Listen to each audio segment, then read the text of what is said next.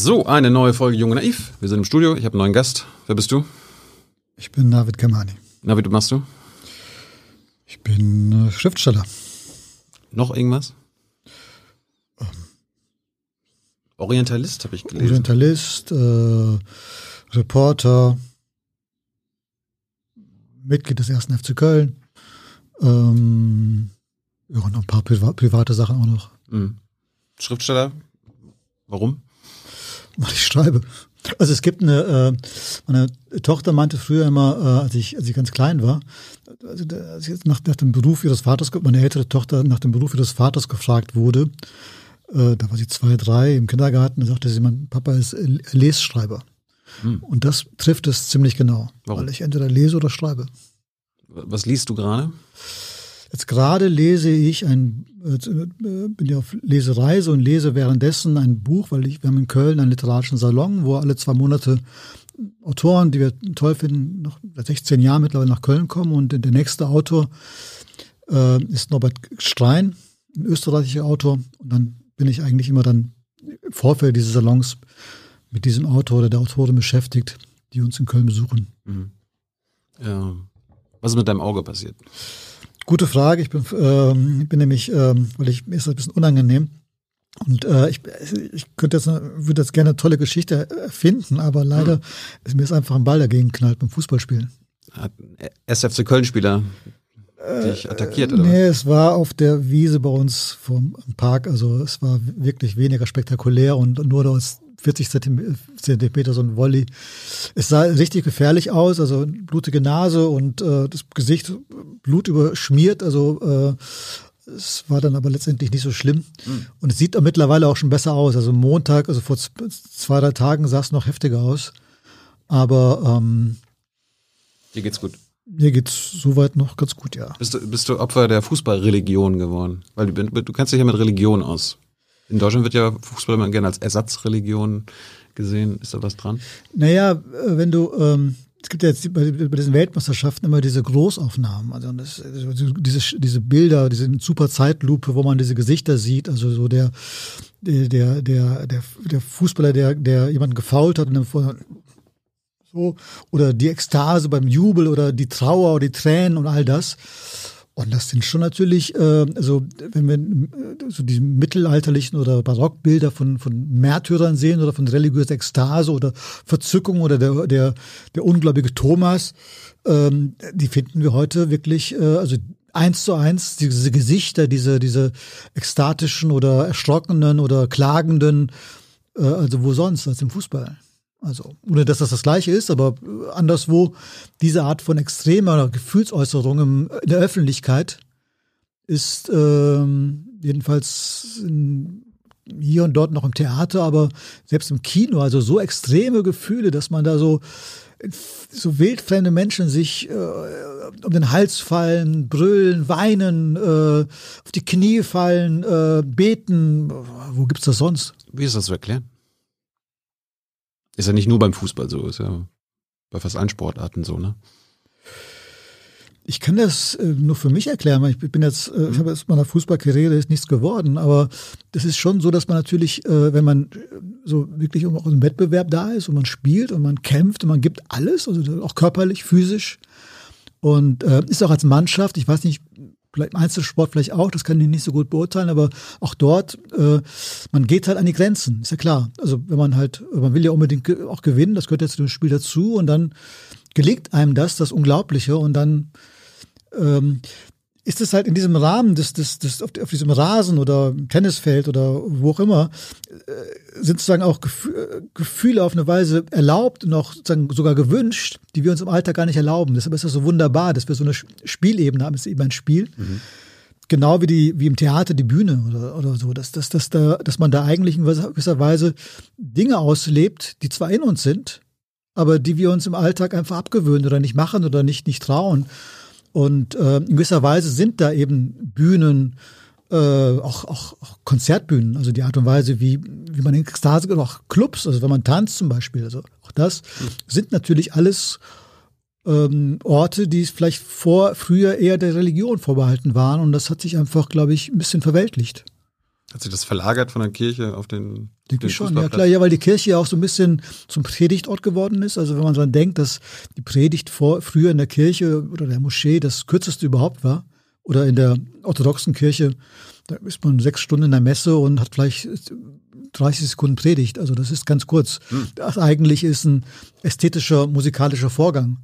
Äh, und zwar auch ein körperlicher Vorgang, also Kniebeuge, äh, die ganzen Gerüche, die Gewänder und all das, also ganz sinnlich.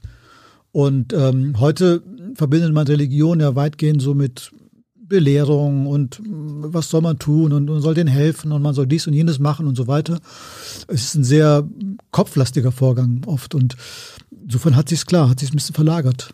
Du meinst, wir, wir hätten uns die Emotionen so ein bisschen abgewöhnt in der Öffentlichkeit? Gab es das dann früher? Dass wir mehr Emotionen gezeigt haben? Ja, äh, klar. Man, man erlebt es ja teilweise immer noch im Karneval. Ich komme ja aus Köln, da, da äh, hm. vielleicht sogar ein bisschen zu viel an, an, an fliege ich immer aus der Stadt. Aber ähm, ähm, klar, im Alltag ist man halt äh, sehr kontrolliert und, und vielleicht auch kontrollierter, als man vielleicht vor ein paar hundert Jahren war. Man ist auch vielleicht abgesicherter, weil ähm, man ist ja viel mehr in der Gesellschaft als früher. Ist ja klar. Also in der modernen städtischen Gesellschaft hat man ja viel mehr, ähm, ähm, sagen, ist man ja viel beobachteter als, als es äh, früher in der, vor der Moderne, vor der Industrialisierung war. Mhm. Hat da auch ganz anders körperliche Strapazen gehabt, wo man sich auch auf eine Weise ausgelebt hat also ich sage das alles nicht, um dass es früher besser oder schlechter war oder irgendwas. Einfach nur zu erklären, dass wir natürlich ähm, einen sehr viel kontrollierteren Alltag haben und auch abgesicherten Alltag. Das heißt, äh, wir sind doch, man, im Winter wird es nicht zu kalt, weil wir eine Heizung haben. Äh, ähm, wir kommen von da nach da, ohne uns vor dem Regen zu, zu fürchten. Äh, wir, äh, der Schnee ist eher was Angenehmes, äh, kann man Skifahren und, und hat dicke Jacken und so weiter. Also unser Alltag ist ja doch ziemlich, ähm, ziemlich kommod. Äh, was auch klar angenehm ist, aber was äh, dann eben dazu führt, dass man sich diese großen Gefühle vielleicht anders holt. Hey Leute, diese Folge wird diesmal präsentiert von unserem Partner, äh, äh, Partnern der Junge Naiv Crowd. Tausende Menschen, die uns jeden Monat mit Geldgeschenken beglücken. Danke dafür und jetzt geht's weiter. Du wolltest früher Fußballer werden. Ja? Klar. Wie lange hast du gespielt? Wie lange hast du es probiert? Bis naja, du hast? nee, das wusste ich eigentlich ziemlich schnell, dass ich jetzt, dass es für eine Profikarriere nicht reicht. Das war schon klar. Das war eigentlich, ich habe bis zur D-Jugend war ich bei den Sportfreunde Siegen. Das ist in Siegen, da bin ich geboren, so der Topverein. Also mhm mein auch, war schon, war schon was. Und dann, aber dann schon war klar, dass das wird jetzt nicht irgendwie, und dann fehlte mir auch damals so der, der Leistungswille und, und dann bin ich halt zu einem anderen Verein abgewandert, wo ich, bei, bei Sport von der Segen war ich so einer, der mitlief, also eigentlich so einer, der rechts außen Verteidiger spielte mhm. und bin halt ähm, zu einem Verein gewechselt, wo ich im Mittelfeld auf der 10 spielen konnte. Also wo ich einfach mehr Spaß hatte. Das war aber klar, dass dann mit der Entscheidung aus sozusagen dem, dem, dem, dem besten Verein der Stadt in so einen normalen Stadtteilverein zu gehen, war klar, dass es ab jetzt doch eher dem Spaß dient. Und wann hast du gewusst, dass du Schriftsteller werden willst? Schon in der Schulzeit? Nee, gar nicht. Das, ich wollte eigentlich nach dem Theater, nach der Schule wollte ich eigentlich ans Theater gehen. Also ich habe dann am Theater hospitiert und mhm. auch mal Assistenz gemacht und war auch mal Dramaturg und das hat sich so ergeben. Wie denn? Indem ich Artikel schrieb und dann hatte ich damit ein bisschen Erfolg und dann kam der nächste Artikel, und dann kam ein Verlag und dann kam, ja, und dann irgendwie gab es plötzlich ein Buch und dann ist das Buch auch von dem Verlag angenommen worden und da habe ich eben immer weiter geschrieben. Warst du gut in der Schule? In der Grundschule. Also, nee, du musst Abitur gemacht haben, dann kannst du ja nicht. Ähm ja, also Schule war, war ein schweres Kapitel, weil ich, ich bin tatsächlich von der Schule geflogen. Also ich äh, war ein Problemkind. Warum? Also beides. Warum bist du geflogen? Warum hast du ein Problem? Ich war schon ziemlich aufsässig. Ich war, also so in der Pubertät war ich, also ja, auch so, es war auch 80er Jahre, ich war ziemlich politisiert, ich war lange Haare, äh, hippie-mäßig und so und, und ah, ja. ja. ja, und auch immer so abends äh, äh, und hing halt immer mit Älteren und ähm, tatsächlich der, der Grund äh, war, also das, was mir dann quasi angekreidet worden ist, war, jetzt klingt das ein bisschen äh, banal, aber es war zu häufiges zu spät kommen. Dafür fliegt man von der Schule. Wenn man es äh, exzessiv betreibt, dann irgendwann und äh, noch den blauen Brief und noch und noch und noch eine Klassenkonferenz und irgendwann. Ähm, aber das war für mich war das nie, war das natürlich ein Vorwand, mhm. weil ich glaube, das waren das waren noch andere andere Zeiten. Es war eine konservative Schule und ich bin da einfach gegen alle alle Wände sagen. Also die die und es die Lehrer wollten nicht da und ich beschreibe das ja auch in einem, in einem, in einem in einer meiner Reden, ähm, also habe das öffentlich gemacht. Äh, ich, ich, äh, es gab einen Rektor von der Nachbarschule. Also es war dann wirklich so, dass der, der, der, der Schulrektor, und das ist ein absolut, es klingt jetzt so, man lacht so heute drüber. Für mich, ich war damals 14, 14 war ich, glaube ich. Der Rektor hat alle Siegener Schulen angerufen und gesagt, nehmt ihr nicht auf. Und dann gab es einen Rektor, den Volker Eckert, ich habe hab alle abgeklappert. Ich kam immer dahin und nee, wir nehmen, nehmen. Und meine Eltern dachten wirklich, wir müssten jetzt zum Nachbarort, also zur Nachbarstadt fahren, Dillenburg oder was das war, ja. weil ich kam nirgendwo, ich kam, keine Schule wollte mich aufnehmen. Noten waren auch nicht so toll, aber keine. Sch und dann kam ich dann zu einem äh, zu einem Rektor, der auch so so, so und dann setzte mich hin äh, und dann sagte ich ja hm, hm, hm. Und dann, so und dann äh, sagte der so, ich nehme dich. war ich so schockiert. Wieso, wieso, wieso denn? Und dann sagte der, ja, der Schütz hat mich angerufen äh, und gesagt, äh, nehm den nicht. Und da dachte ich mir, dieser Scheißschütz, ich nehme da auf jeden auf den, den nehme ich. Also, hat er als Voraussetzung gemacht, dass du nicht mehr zu spät kommst? Ja, dann hat er, musste ich das mir in die Hand versprechen, dass ich jetzt nicht mal so Mätzchen mache und dann, er war auch viel größer als ich und dann standen wir uns gegenüber. und dann habe ich ihm das versprochen und habe mich nicht so ganz dran gehalten, aber dann ein Abitur habe ich geschafft. Bei uns, in der, bei uns in der Schulzeit war es immer so, die, die am meisten zu spät kamen, waren die, die am nächsten zur Schule gewohnt haben. Was, war das bei dir auch so oder warum nee, warst du immer nee, so spät? Es war einfach so. Ich war, es war ein bisschen Protest oder ich war nicht, ich, ich, äh, ich, im Nachhinein versucht man sich immer ein bisschen in die Lehrer hineinzuversetzen. Also was hat man eigentlich gemacht und wenn ich mir vorstelle, ich meine, ich war so halt auch so, ich habe mich da so wirklich so rumgelümmelt, also wirklich so auf dem Flur. Ich war, ich war wirklich, ich sah halt auch immer die abgerotztesten Klamotten und lange Haare und äh, irgendwie so, so, so prinzipiell schlecht gelaunt in der Klasse und immer gegen alles, was der Lehrer sagte. Hm. Also im Nachhinein denke ich, ähm, ich habe die einfach auch genervt. Ich habe das natürlich äh, auf meine politische Gesinnung und meine Teilnahme an den Friedensdemonstrationen und und, ähm, und sowas geschoben, aber ich glaube, da waren einfach auch so, die, die mochten mich einfach auch nicht. Das heißt, wurde es in der Schule politisiert oder ja, zu Hause? Naja, das war, ähm, ich bin äh, Ende 67 geboren mhm. und das eigentliche politische Ereignis in meinem Leben. Das erste war die, die Revolution im Iran. Da war ich so elf, zwölf, zehn, elf. Die ganze Familie war total politisiert und ich habe das mitbekommen mit zehn, elf und war auch sagen vollkommen, auch immer abends vorm Fernseher gesessen und so, mhm.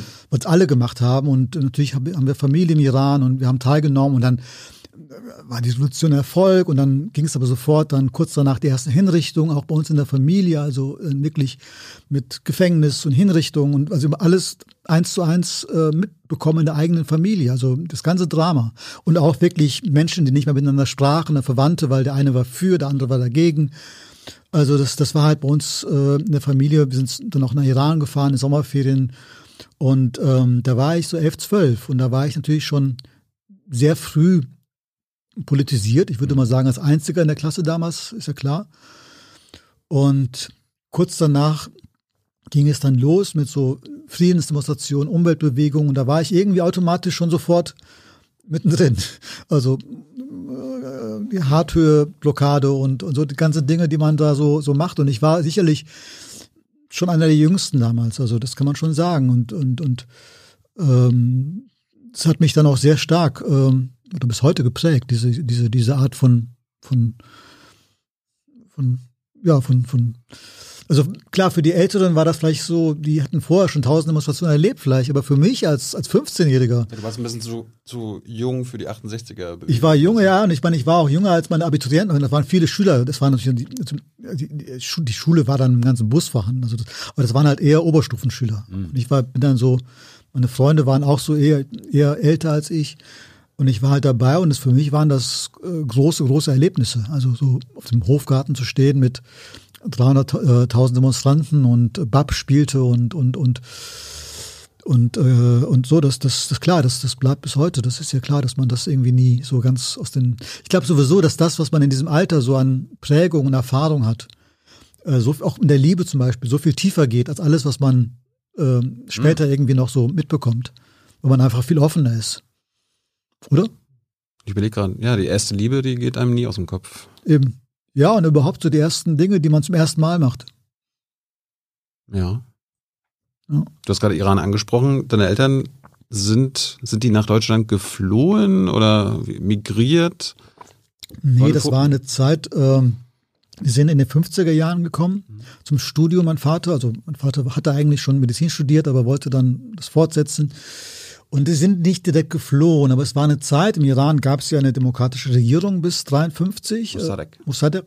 Der ist dann gestürzt worden durch einen CIA-Putsch mhm. und der Schah kam zurück an die Macht und alle junge Leute, alle, alle waren irgendwie für Mossadegh und waren alle tief enttäuscht und und es war irgendwie auch, also Studenten waren sowieso schon mal unter Verdacht, weil sie alle sowieso gegen den Schah waren. Also, also und dann war das eine Zeit, wo man halt raus wollte. Und das war die erste große Einwanderungswelle oder Auswanderungswelle aus Iran in den 50er Jahren. Mein Vater gehörte eben zu dieser zu diesen jungen Menschen, die nach, äh, die dann einfach das Land verlassen haben. Konnte er Deutsch oder was?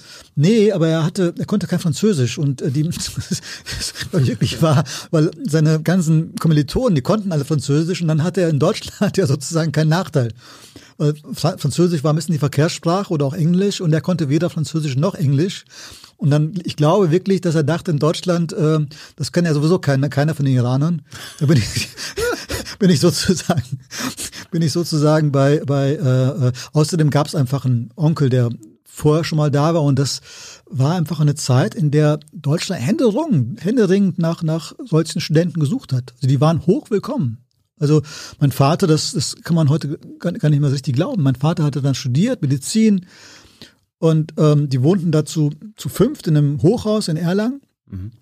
Und als er fertig war, der wollte. Bayern. Ja, ja, in Bayern. Und die wollten dann zurück, ich war noch nicht da. Und ähm, wie alle, die irgendwie auswandern, wollen sie eigentlich aber zurück. Und äh, dann war das wirklich so, dass die Krankenhausvertreter vor dem Hochhaus geparkt haben, um ihn abzufangen, um ihn mit Verträgen.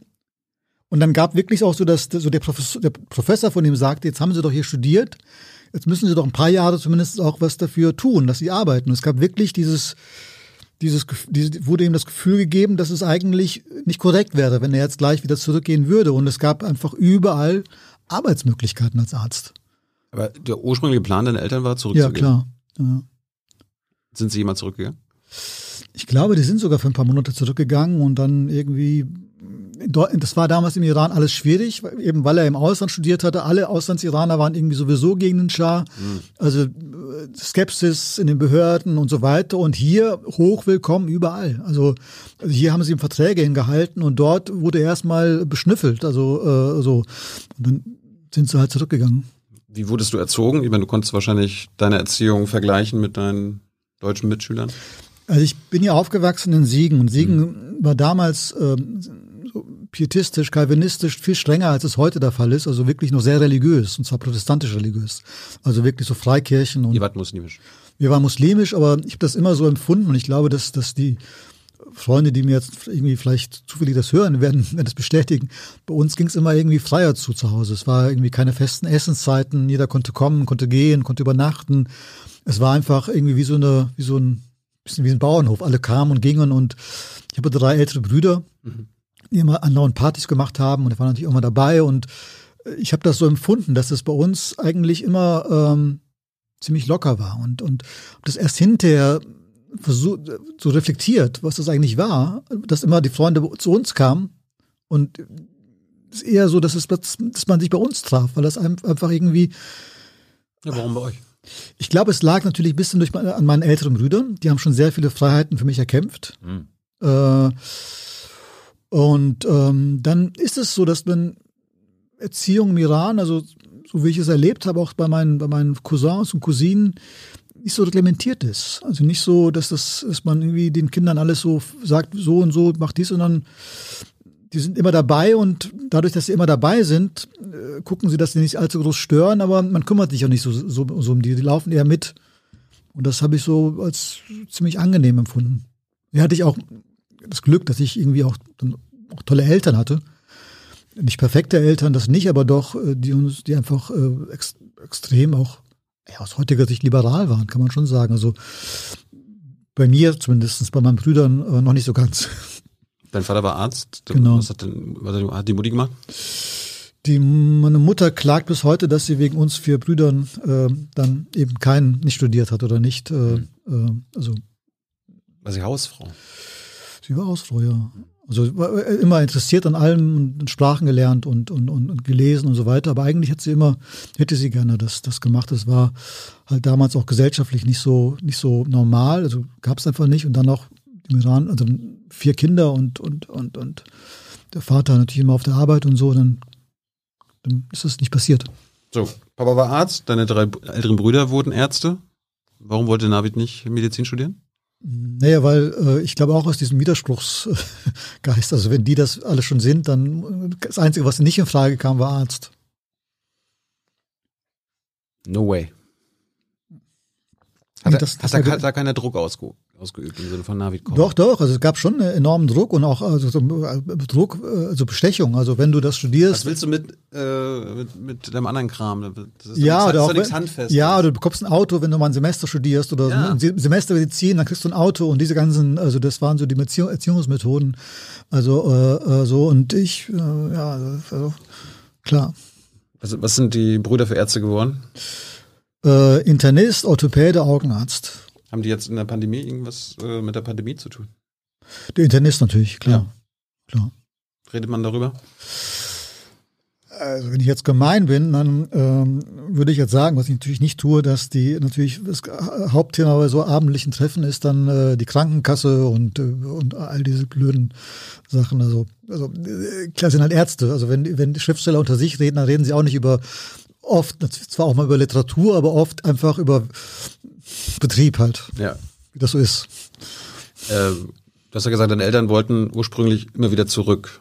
Das heißt, äh, wie war dann die Ide- Identifikation mit Deutschland, mit deinem Geburtsland? Äh, haben, sie dir auch mal gesagt, Navid, wir gehen irgendwann zurück? Nee, bei mir war das, nee, bei mir war das klar. Und sie haben eigentlich auch gesagt, das war, weiß nicht, ob das stimmt oder nicht. äh, Die haben auch ihre, also, gab dann noch immer zehn verschiedene Erklärungen, warum sie geblieben sind. Also man, je nach Tageszeit war es diese oder jene Erklärung.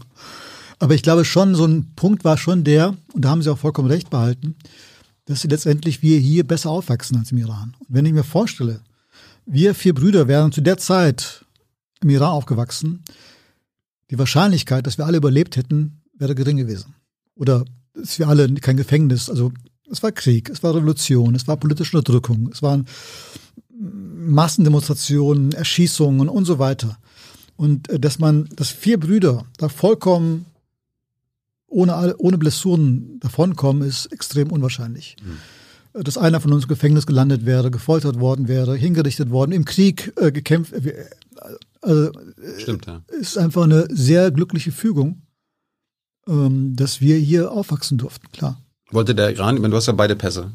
Hast du, äh, wann hast du die Pässe bekommen? Ähm, ziemlich spät, äh, ich glaube so. Also warst du erst Deutscher? Nee, nee, ich war erst Iraner, ja. Und ich weiß halt auch ziemlich genau das Gefühl, was es, dass es bedeutet, ohne deutschen Pass in der Welt zu reisen. Also es gab noch kein Schengen. Mhm. Äh, also, Beschreib das Gefühl. naja, also bei jeder Grenze aussortiert zu werden. Ah, Bei jeder Grenze. Also wirklich, gehen Sie zur Seite, beiseite, warten Sie kurz, gemustert zu werden, äh, wie Ihnen irgendwie so ein Krimineller angeguckt zu werden. Wirklich bei jeder Grenze, bei jedem Konsulat. Das kenne ich ziemlich gut. Ja, ist ja normal. Also das, das ist ja gar nicht irgendwie, dass ich, dass ich das, dass ich das, äh, und zwar, es war halt auch so, dass man, es gab ja noch kein Schengen. Wenn ich nach Holland wollte, also wir nach Holland wollten, dann mussten wir nach Düsseldorf zum Konsulat Visum beantragen. was? Ja klar.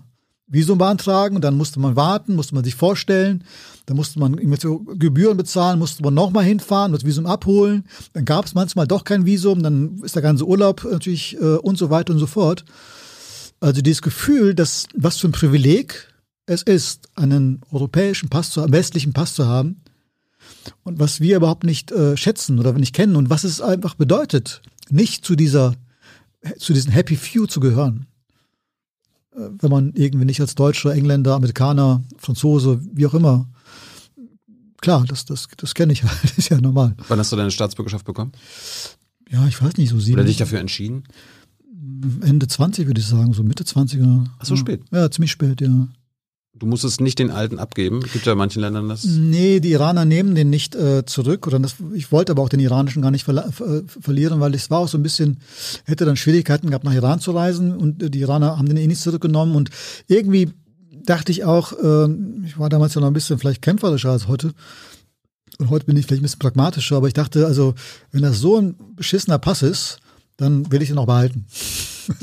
also dann ist das so ein bisschen so, also, also ich, ich, äh, also irgendwie war das dann so fast so, ähm, ich laufe da nicht über einfach, sondern das gehört dann eben auch zu mir, dieser Pass. Und natürlich war es dann so, dass ich dann den deutschen Pass ging natürlich alles, wohl auch mit dem deutschen Pass. Also, also ich meine, nach 9-11 nach Amerika zu reisen, ähm, ich weiß gar nicht, wie es jetzt ist, aber in den letzten Jahren kam ich gar nicht mehr nach Amerika. Wegen meines iranischen, Pa- äh, meiner iranischen Herkunft. Also, das waren ja die Gesetze von Trump. Mhm. Haben sie den jetzt geändert? Ich weiß gar nicht. Ich denke schon, aber ich, Ist der iranische Pass irgendwo nützlicher als der deutsche? Also heutzutage? Irak? Bei den Alliierten oder so? Irak Also für die. Alliierten der Iraner oder?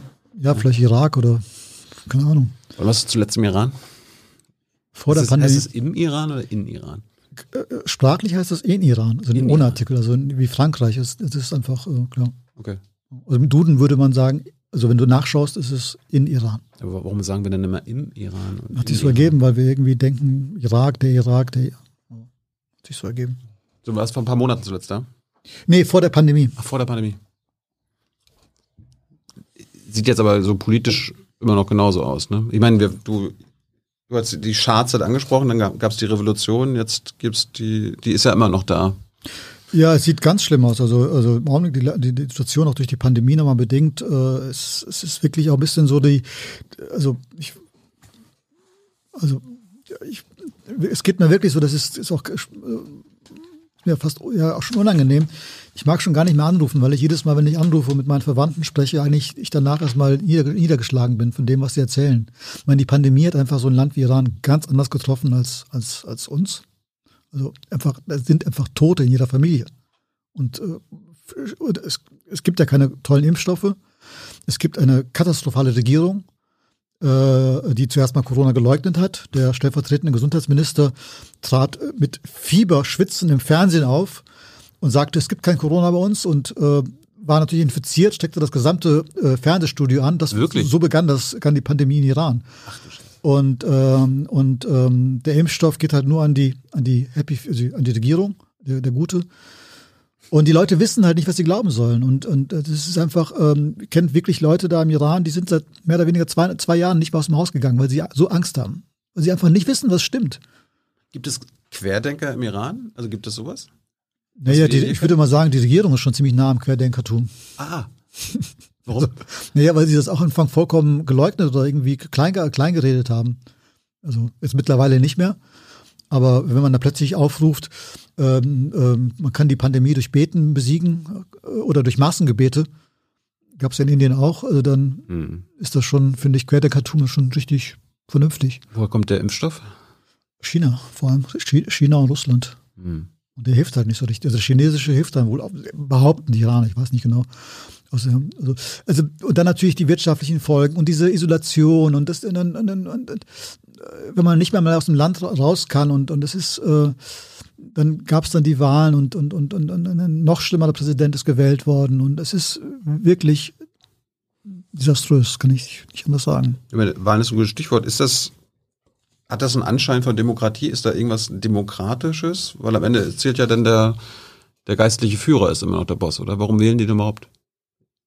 Äh, Anschein für Demokratie. Aber die überlegen auch, den Anschein jetzt abzubeseitigen. Wirklich? Ja, ja, da gibt's schon Überlegungen, einfach zu sagen, das ist Quatsch. Ist ja auch Quatsch. Aber warum machen die das seit vier Jahrzehnten? Weil es eben die Revolution angetreten war, dem, demokratisch zu sein. Also das sind eigentlich noch so irgendwelche Restbestände von dem, was es mal ursprünglich sein sollte. Heißt ja auch Republik und heißt nicht Theokratie oder heißt ja nicht irgendwie, also so, das ist alles sozusagen die, die, Aber es ist eine Theokratie, oder? Ja, klar, weil der oberste Führer ist ja halt, ist ja nicht der Präsident, sondern der Revolutionsführer, der eben ein Geistlicher sein muss. Was ist der Unterschied zwischen einem geistlichen Führer und einem Diktator? die Frage ist, äh, gibt es einen Unterschied im Iran? Also ja. geistlicher Führer wäre, im, unter, im Iran gibt es keinen Unterschied, keinen Unterschied. Also das ist natürlich, also, äh, ich stelle mir unter geistlicher Führer was anderes vor. ja, ich nämlich auch. jemand, der einen geistig führt und nicht irgendwie äh, in die Folterkammer sperrt. Genau. Genau. Äh, warst du denn ein bisschen optimistisch? Ich meine, du hast ja eine bemerkenswerte Rede ähm, gehalten zum 65. Jahrestag des Grundgesetzes und da hast du ja auch den äh, Botschafter des Irans angesprochen, der im Bundestag gesessen hatte damals. Und du hattest gesagt, es wird keine 65 Jahre und nicht einmal 15 Jahre dauern, bis auch im Iran ein Christ, ein Jude, ein Zoroastrier oder ein Bahai wie selbstverständlich die Festrede in einem frei gewählten Parlament hält. Das war ja, das war natürlich äh, sieben Jahre her. Sieben Jahre her und das war natürlich auch die Hoffnung, weil die, diese Hoffnung ist in der Tat inzwischen nicht mehr existent. Wir hatten diese grüne Bewegung 2009 mit drei Millionen Menschen in Teheran nach offizieller Zählung. Also das war nicht irgendwie Angaben der Opposition, denn der Bürgermeister selbst sprach von drei Millionen, mhm. äh, der, der, zu den Konservativen zum Staat gehört. Also eine, wirklich eine Massenbewegung im Land und man dachte wirklich, das, das, das kann sich nicht halten. Das kann einfach nicht so weitergehen. Aber es, was halt die, die, die Warum hält es sich doch? Weil, ja, das ist, äh, was, was mich auch in den letzten Jahren und auch wenn ich jetzt nochmal zurückkomme auf die Zeit so 83, wo wir so für Nicaragua waren und für die ganze Revolution in der Welt war. Also ich bin ja jetzt der kleinste Teil dieser Bewegung in meinen 15 Jahren, aber so mitmarschiert. Und äh, so, aber so, wir, äh, es zeigt sich eigentlich seit 1989 Tiananmen, dass man mit Gewalt sich durchsetzen kann. Syrien, Gewalt siegt. Gewalt siegt, ja. Syrien, der arabische Frühling, äh, all diese großen äh, Aufstände im Iran, in Burma oder Myanmar, äh, wenn man bereit ist, im ausreichenden Maße Gewalt einzusetzen, dann hat man einerseits zum Beispiel Russland oder Sowjetunion, wo man eben diese Gewalt nicht eingesetzt hat oder DDR, in dem Ausmaß. Und dann gibt es das Beispiel äh, China, wo man einfach massiv mit aller Brutalität durchgegriffen hat. Und seither schauen alle Diktatoren Russland, äh, Sowjetunion oder China und wählen das chinesische Modell. Und es ist, es ist, und das, das Schlimme ist eigentlich, dass mit der, auch mit der Revolution in Syrien, die ja über viele Monate und ein, zwei Jahre eine friedliche Demonstration der Bürger war, und zwar von Christen, äh, Muslimen, Schiit, also äh, Aleviten und so weiter. Alle waren, es war eine bürgerliche, säkulare Demonstration. Das Schlimme ist, dass mit dem Scheitern dieser Revolution die Hoffnung gestorben ist. Also diese, es ist so eine Art von so ein Schulterzucken. Man, man, das, das hat eh keinen Erfolg. Und, die und Hoffnung dann, stirbt immer zuletzt, sagt man. Klar, der Mensch hofft, aber jetzt, äh, wir achten ja schon gar nicht mehr drauf, dass in, in Sudan zum Beispiel im Augenblick die Menschen auf der Straße sind. Mhm. Und zwar gegen erbitterten Widerstand. Das, das interessiert, interessiert, uns nicht einmal, dass da über Monate hinweg gerade junge Menschen, die Frauen demonstrieren gegen die Militärregierung. Also wir gucken nicht mal mehr hin. Ja, wir, wir, jetzt in den letzten Wochen haben wir, glaube ich, zwei Militärputsches in Afrika gehabt, Burkina Faso ja, wobei das mal ein bisschen andere Konstellationen sind, aber ich will nur sagen, dass, äh, dass äh, mit dem Scheitern all dieser Aufstandsbewegungen ist unser Interesse an diesen Revolutionen, also unser Interesse, auch massiv zurückgegangen, weil sie irgendwie denken, das haut ja eh nicht hin. Und ähm, natürlich, ja, das, das ähm, würde jetzt irgendwie gerne noch eine Wendung finden, das ins Positive zu. zu. Ja, aber sollen wir jetzt, sollen wir jetzt resignieren und sagen, okay, am Ende gewinnt die Staatsgewalt immer und Gewalt, es wird jetzt keine Revolution mehr geben und alles? Nee, es, es ist einfach so, dass man dann irgendwann, äh, ich, ich es, es hat mir mein Cousin, äh, als ich äh, mir mal so erklärt, äh, weil ich, als ich gefragt habe, wieso gibt es denn, das war noch vor 2009, also so, äh, wieso begehren die Menschen nicht auf? Also wieso, wieso stehen sie nicht auf? Alle sind unzufrieden, alle sind gegen das Regime. Und er sagte halt, ja, also wenn ein Volk sich einmal erhoben hat, dann ist es müde. Dann, dann dauert es, bis es sich, dann sage ich, ja, aber wenn es sich irgendwie, dann ist, dann ist man doch Mensch, also sozusagen was, gut, aber dann schläft er und dann ist er am nächsten Tag aus und dann kann er doch wieder, ja, aber bei Völkern dauert das 50 Jahre, wenn sie, bis sie diese Kraft wieder haben, dass sie sich so, so und, mhm. und äh, ich glaube, dass diese ganzen, und dann gibt es natürlich auch an, andere Unterdrückungsmöglichkeiten heute durch diese ganzen Digitalisierung Also die Möglichkeiten, Opposition ganz anders, schneller zu durchleuchten, über, zu überwachen. Mhm. Ähm, und ich glaube, dass das, die Hoffnung ist die, dass ähm, immer in der, im Laufe der Geschichte immer irgendetwas Unerwartetes passiert ist. Also nicht dort, wo wir es erwartet haben, aber irgendwo, äh, und da gibt es genug Belege dafür. Und 89 äh, Berlin ist vielleicht, wir sitzen ja hier nicht weit von der Mauer, ist vielleicht auch ein Beispiel dafür. Also, das hat 40 Jahre gedauert, ne? Ja, aber ich glaube, 88 äh, hätte niemand dran äh, das, das für möglich gehalten. Ähm, also die Hoffnung ist das Unerwartete, also dass, dass, dass irgendwas passiert, was man nicht auf der, auf, der, auf der Rechnung hat. Wenn man jetzt schaut auf die Welt mit den noch nach der Pandemie, die sozialen Verwerfungen, die, die, die, die, die, also aber irgendwo wird, wird es weitergehen. Und in Südamerika gibt es, ähm, sah es vor ein paar Jahren auch sehr, sehr düster aus. Jetzt merkt man, da gibt es neue linke Bewegungen, die nicht alle wie, wie, wie, wie in Venezuela sehr angenehm sind, aber anderswo zumindest mal äh, doch Dinge versuchen, die doch eine, eine jedenfalls die Hoffnung geben könnten. Und ja, also abgesehen davon, muss man auch mal sagen, ähm, ich gehöre jetzt nicht zu, ich gehöre nicht zu denen, die sagen, alles, also es, es ist immer zyklisch. Also äh, gibt Jahre, die sind so ein bisschen, wo, die, die so, die so, wo sich Fenster zu öffnen scheinen und dann geht es wieder ein bisschen zurück, aber äh, es war ja nie besser als heute. Also muss, muss man irgendwie warten, dass der geistige Führer Rumini oder so stirbt und dann was Neues passiert. Nee, weil man das, äh, das hängt ja nicht an einer Person. Also man muss so ein System wie das iranische, das ist viel eher vergleichbar mit, der, mit, mit, mit äh, Russland. Also mit, es ist eine Mafia. Es ist ein Erklär, erklär's mal. Ja, das ist, ähm, es ist eine, ja, es ist eine, eine, eine, eine äh, letztendlich der Staat, diese, der, der, der, in der Hand des, des Sicherheitsapparates. Alle großen Firmen gehören diesem Sicherheitsapparat, also Revolutionswächtern äh, enorme wirtschaftliche Macht. Äh, und ähm, da sind ja nicht nur irgendwie, wenn es ein Diktator wäre, das, den würde man wahrscheinlich, es ist ein ganzes System von Leuten, die profitieren, deren Familien profitieren, deren Anhänger massiv profitieren und ähm, die, die auch sozial aufsteigen und äh, die einfach, ähm, also das Ideologische ist mittlerweile da, ist, ist eher zweitrangig. Da geht es wirklich um Machterhalt und Gelderwerb. Ist das Streben nach der Bombe auch eine Art Machterhalt des Regimes? Jedenfalls eine Lebensversicherung, klar. Warum? Wenn sie die Bombe haben, dann werden sie unangreifbar. Da ist, war das, ist immer das Vorbild Israel? Klar. Wenn sie die bekommen?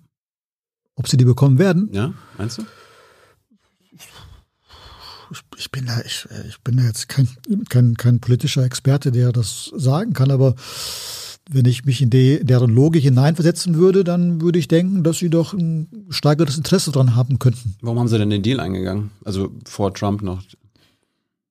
Ähm, also mit den Europäern und den Amerikanern? Weil natürlich die, die ähm, weil sie ja was dafür bekommen haben. Und natürlich Iran auch unter den Sanktionen leidet und weil sie Geschäfte machen wollen, weil sie Öl verkaufen wollen, weil Iran leidet massiv unter den Sanktionen, also weil einfach die, die, die Das Regime oder die Bevölkerung? Die, auch die Bevölkerung, klar. Also, äh, also Entschuldigung, Medikamente, also die kommen ja nicht so einfach im Iran an. Also, also klar leiden die, leiden die Bevölkerung massiv. Sollten wir zum Beispiel diese Sanktionen zum Beispiel beenden, damit die Bevölkerung nicht leidet und nur das Regime? Äh, nee, ich glaube, das ist ähm, wie mit allen Diktaturen oder ähm, Regimen, da gibt es ja auch, jetzt, wirklich, ich bin kein Politikwissenschaftler ja. und da gibt es Leute, die sind da sehr viel klüger als ich. Aber es gibt äh, klügere Formen, äh, intelligentere Formen, Druck auszuüben. Da gibt es die, die, die Smart Sanctions zum Beispiel, die gezielt die, die herrschende Klasse treffen. Da gibt es ganze Konzepte, da gibt es äh, Reisebeschränkungen und so weiter. Und natürlich sind die Sanktionen so, wie sie sind, also das ist wie Flächenbombardement. Und äh, ich glaube nicht, dass das ja ziel, zielführend ist. Also weil, sondern zu überlegen, was ist wirklich das, was, was, was, was trifft wirklich die Elite und nicht, also die politische Elite und wirtschaftliche Elite und nicht das, was, also dass es in unserem Interesse sein sollte, irgendwie irgendwelche Medikamente den Leuten nicht zu geben, das kann ja nicht sein. Ja, warum machen wir das? Verstehe ich ja auch nicht. Verstehe ich auch nicht. Wie, wie wird das im Umgang des Westens, also Europas und den USA mit dem Iran? Ich meine, seit Trump ist ja alles wieder so im Bach runtergegangen, ne? Der hat ja dann das, den Deal aufgekündigt, die Europäer sind da ein bisschen hinterhergedackelt. Wäre wär der Deal an sich Neustart gewesen? Ich, ich weiß es wirklich nicht. Also, ich, also ich, klar hatte man gehofft, dass es, wir haben ja damals auch, also einige Iraner, die hier leben, haben, sind auch in die Öffentlichkeit gegangen, sind in die Presse, Bundespressekonferenz gegangen vor mhm. ziemlich genau einem Jahr und haben eben gesagt, ja, also eine ganze Reihe von uns, auch, auch ähm, ähm, ähm, gesagt, ja, jetzt wo Trump weg ist, man soll mit denen reden, aber man soll nicht nur über Atom reden, sondern soll über alle Themen reden. Und äh, dann hat man die Menschen im Iran auch auf, auf, auf der Seite. Wenn man sagen, ähm, sagen, einen Atomdeal schließt, aber sagen, damit das Regime belohnt, dann ist das vielleicht nicht im Sinne der, der, der, der, der, der Menschen. Nur, das setzt er immer voraus, und das, glaube ich, das Bild ist so ein bisschen falsch, ähm, dass so der Westen ist so her an demokratischen Prinzipien ja, interessiert und, und versucht alles Mögliche, damit die Demokratie sich durchsetzt. Und so, Frieden und Demokratie. Frieden, Demokratie und so weiter. Und äh, ist es nicht so? Ich glaube, das ist nicht ganz so, ja. Sondern? Dass wir genauso wie alle anderen auch unsere Interessen vertreten. Welche Interessen sind das in Sachen Iran? Stabilität, Öl, äh, Einflusssphäre und so weiter. Und dass dann natürlich hofft, dass es ein bisschen friedlicher zugeht. Der Unterschied ist eher, dass man sich die, die Botschaften zum Beispiel ernsthaft um Einzelfälle kümmern und wirklich sagen. Also dass sie sich wirklich einsetzen, dass diese oder jene äh, Verhaftete äh, dann freikommt oder sowas. Das, also ich würde den einzelnen Akteuren absolut guten Willen zugestehen, weil ich kenne ja auch einige und das ist, das machen die nicht einfach nur so, sondern dann kümmern die sich wirklich. Ja. Aber letztendlich geht's, ähm, der, das Problem ist, ist einfach ein bisschen und deshalb auch diese, diese, diese Wut. Äh, wenn China oder Russland oder irgendwer was, was sozusagen agiert, dann erwartet man gar nicht, dass sie sich für die Menschen einsetzen oder Demokratie, sondern die, und die Wut ist dann immer gegen den Westen, weil man eigentlich denkt, der Westen müsste doch eigentlich, äh, müsste doch eigentlich dafür da sein, äh, für, für, für Demokratie. Aber dann äh, paktieren wir mit Saudi-Arabien. Und äh, Saudi-Arabien ist der Hauptsponsor des Islamismus und des Dschihadismus gewesen. Ja, Im Westen gibt es halt die guten Diktaturen. Ägypten, Saudi-Arabien. Genau, also, mein, also wir, wir liefern keine Waffen an, an, die Ukraine aus angeblich hehren Motiven, aber wir pampern äh, das ägyptische Regime bis oben, also massive Waffenverkäufe. Zwar auch unter der jetzigen Bundesregierung. Glaube ich. Kannst du eigentlich in, in Iran reisen ohne Probleme oder wirst du da beschattet oder so? Äh, also ich bin schon. Bist du da mit offenen Armen empfangen? Nee, also offenen Armen nicht. Also das ist, nee, das ist schon so, dass ich da ist ein bisschen sehr, saisonal bedingt. Äh, also ob man da jetzt irgendwie frei reisen kann oder ob man also, zu einem Verhör mitgenommen wird oder sowas. Aber klar, ich bin natürlich äh, ein bisschen durch meine Bekanntheit hier ein bisschen geschützt, äh, klar. Werden deine Bücher dort veröffentlicht? Es sind jetzt äh, ist ein Buch veröffentlicht worden, ähm, die, die Flüchtlingsreportage, die ja mit Iran nichts zu tun hat. Und jetzt ist ein anderes Buch veröffentlicht worden, oder ich glaube, es ist sogar, oder soll jetzt in diesen Tagen veröffentlicht werden. Entlang den Gräben ist äh, ver veröffentlicht worden. Nur hat man da den Iran-Teil, der ja 60 Seiten ist, komplett, äh, der wurde komplett der Zensur. Äh, also die, nur was, was macht der Verleger? Hm. Also der Verleger dachte, ah, wir müssen da ein bisschen kürzen, das ist ein ganz toller Typ, wir müssen, dann werden die ein paar, paar Stiche gemacht und so weiter, aber das wird schon irgendwie durchgehen. Und dann ging er halt zur Zensurbehörde und die sagten, also alles schön und gut, sie können über die Diktatur in Aserbaidschan und kein Problem und über Russland und aber Iran, die 60 Seiten müssen komplett weg. Nur, äh, was machen iranische Verlage dann? Sie machen dann Pünktchen, Pünktchen, Pünktchen im Buch mhm. und stellen es online. Okay. Oh, so gut. Aber krass, dass sie das rausstreichen alles. Ja, klar. Ja, ich meine. Äh, Was hast du denn geschrieben? Ich dachte, war, war das, ich dachte, das hättest du gelesen. Ja, aber du bist jetzt bei Jung und Naiv. Ich, ich muss, ich muss da trotzdem drüber fragen. Nee, aber es war jetzt, war jetzt so viel drin, dass sie das äh, ja, nicht auf sich sitzen lassen wollen. Ich, ich, ich fand es jetzt nicht so schlimm, aber offenbar war es schlimm genug. Weiß nicht genau. Ich, ich glaube nicht, dass ich habe keine Ahnung. Der, der Verleger dachte ja auch, so ein paar, ein paar Kürzungen, ein paar, paar Zensur, also ein paar, die, dachte, die würden hier und dort was rausstreichen, aber. Ja. Und da bist du auch nicht so der Autor, der sagt, ne, entweder wird mein Werk ganz. Nee, ich finde das doch so, äh, also das ist, das zeigt doch eher die Kraft von diesen Leuten, den Mut von diesen Leuten. Ich meine, ich, wenn die das online stellen, habe ja, also erwartet mich ja keinen Schaden, weil es ist ja das Buch. Aber dass der Verleger im Iran, der im Iran äh, sitzt und arbeitet und, und sein Brot versucht zu, zu verdienen mit diesen, dass der sagt, wir stellen es online. Aber ich kriege ja dann keinen Ärger von der Zensurbehörde. Also äh, deshalb sage ich ja, weil du fragst, so habe ich keinen Ärger.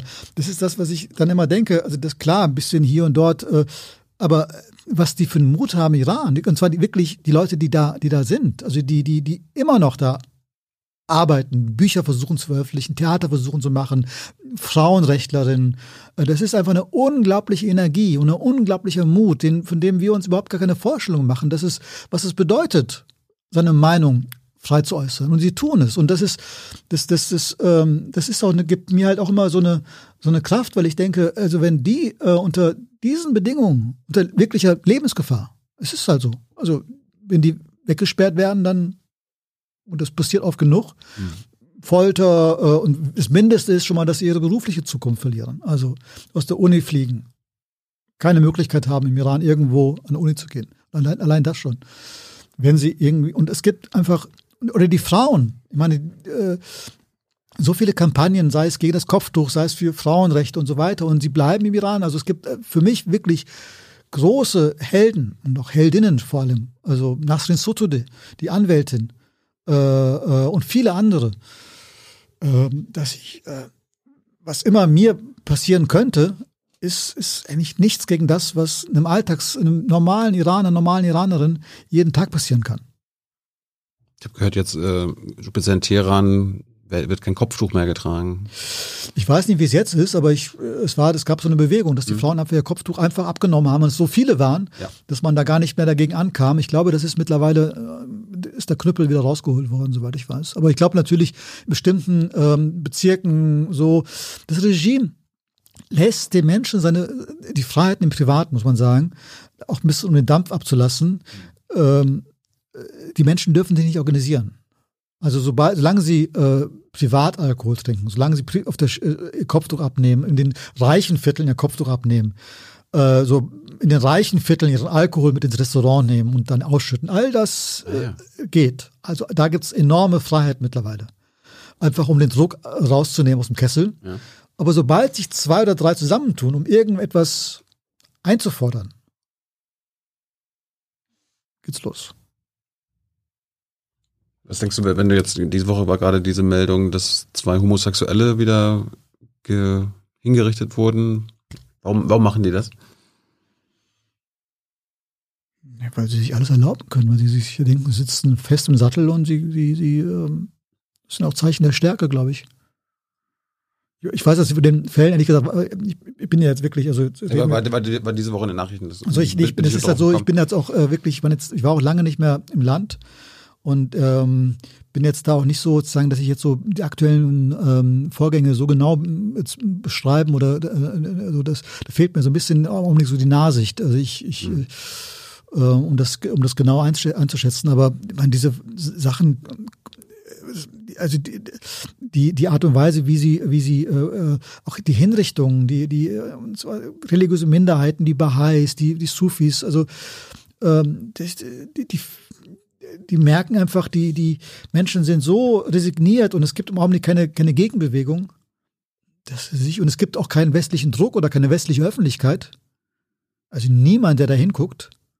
Hat ja auch zu tun, zum Teil auch mit der Pandemie, weil wir durch die Pandemie nicht mehr reisen, weniger Auslandsberichterstattung, viel weniger. Und das ist eigentlich auch ein Thema, das ich auch ganz gern hier mal so ansprechen würde, dass ich das Gefühl habe, dass wir uns viel weniger interessieren für die Welt da draußen. Also auch mit der Pandemie ist es mir nochmal besonders aufgefallen.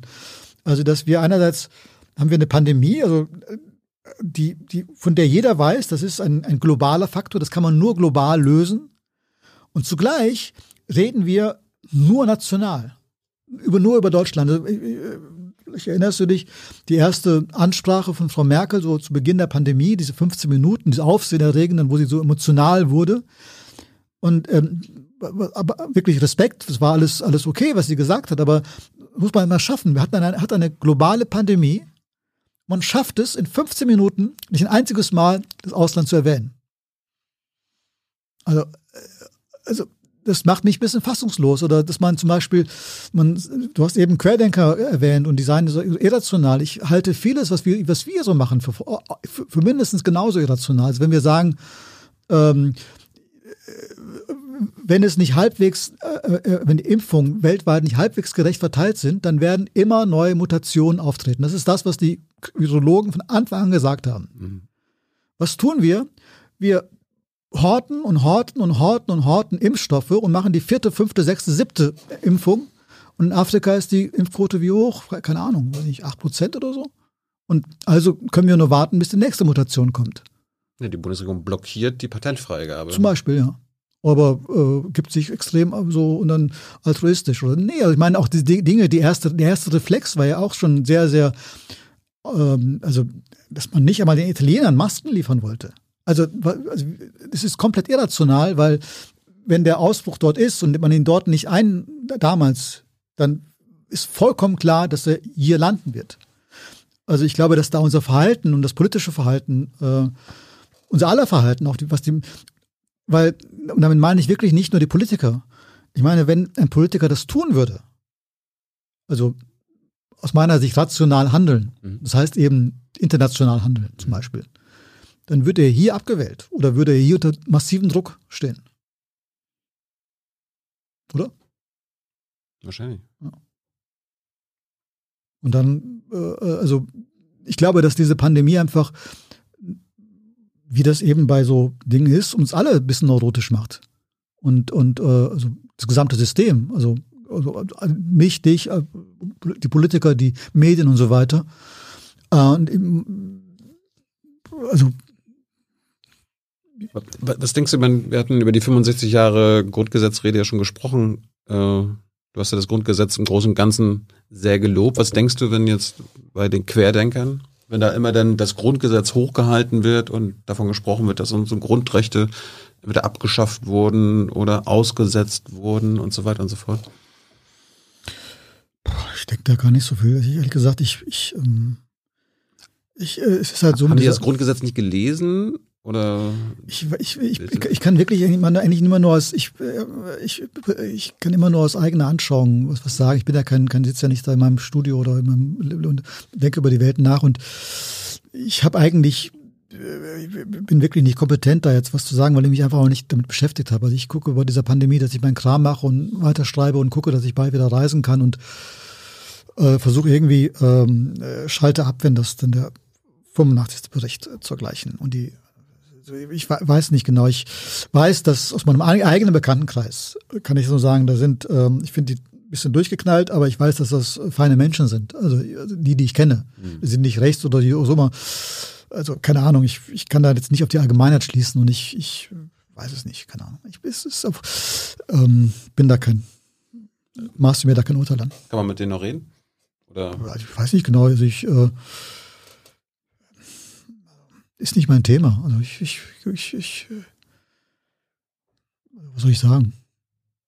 Also ich würde mit jedem reden und solange, wir, solange man redet, solange man mich nicht beschimpft, rede ich, also ist doch klar. Und ich bin ja auch, bin ja ähm, wirklich auch nicht nur Schriftsteller, ich bin ja Berichterstatter, ich bin Reporter und ich, ich reise und, ich, und, und dann rede ich mit jedem.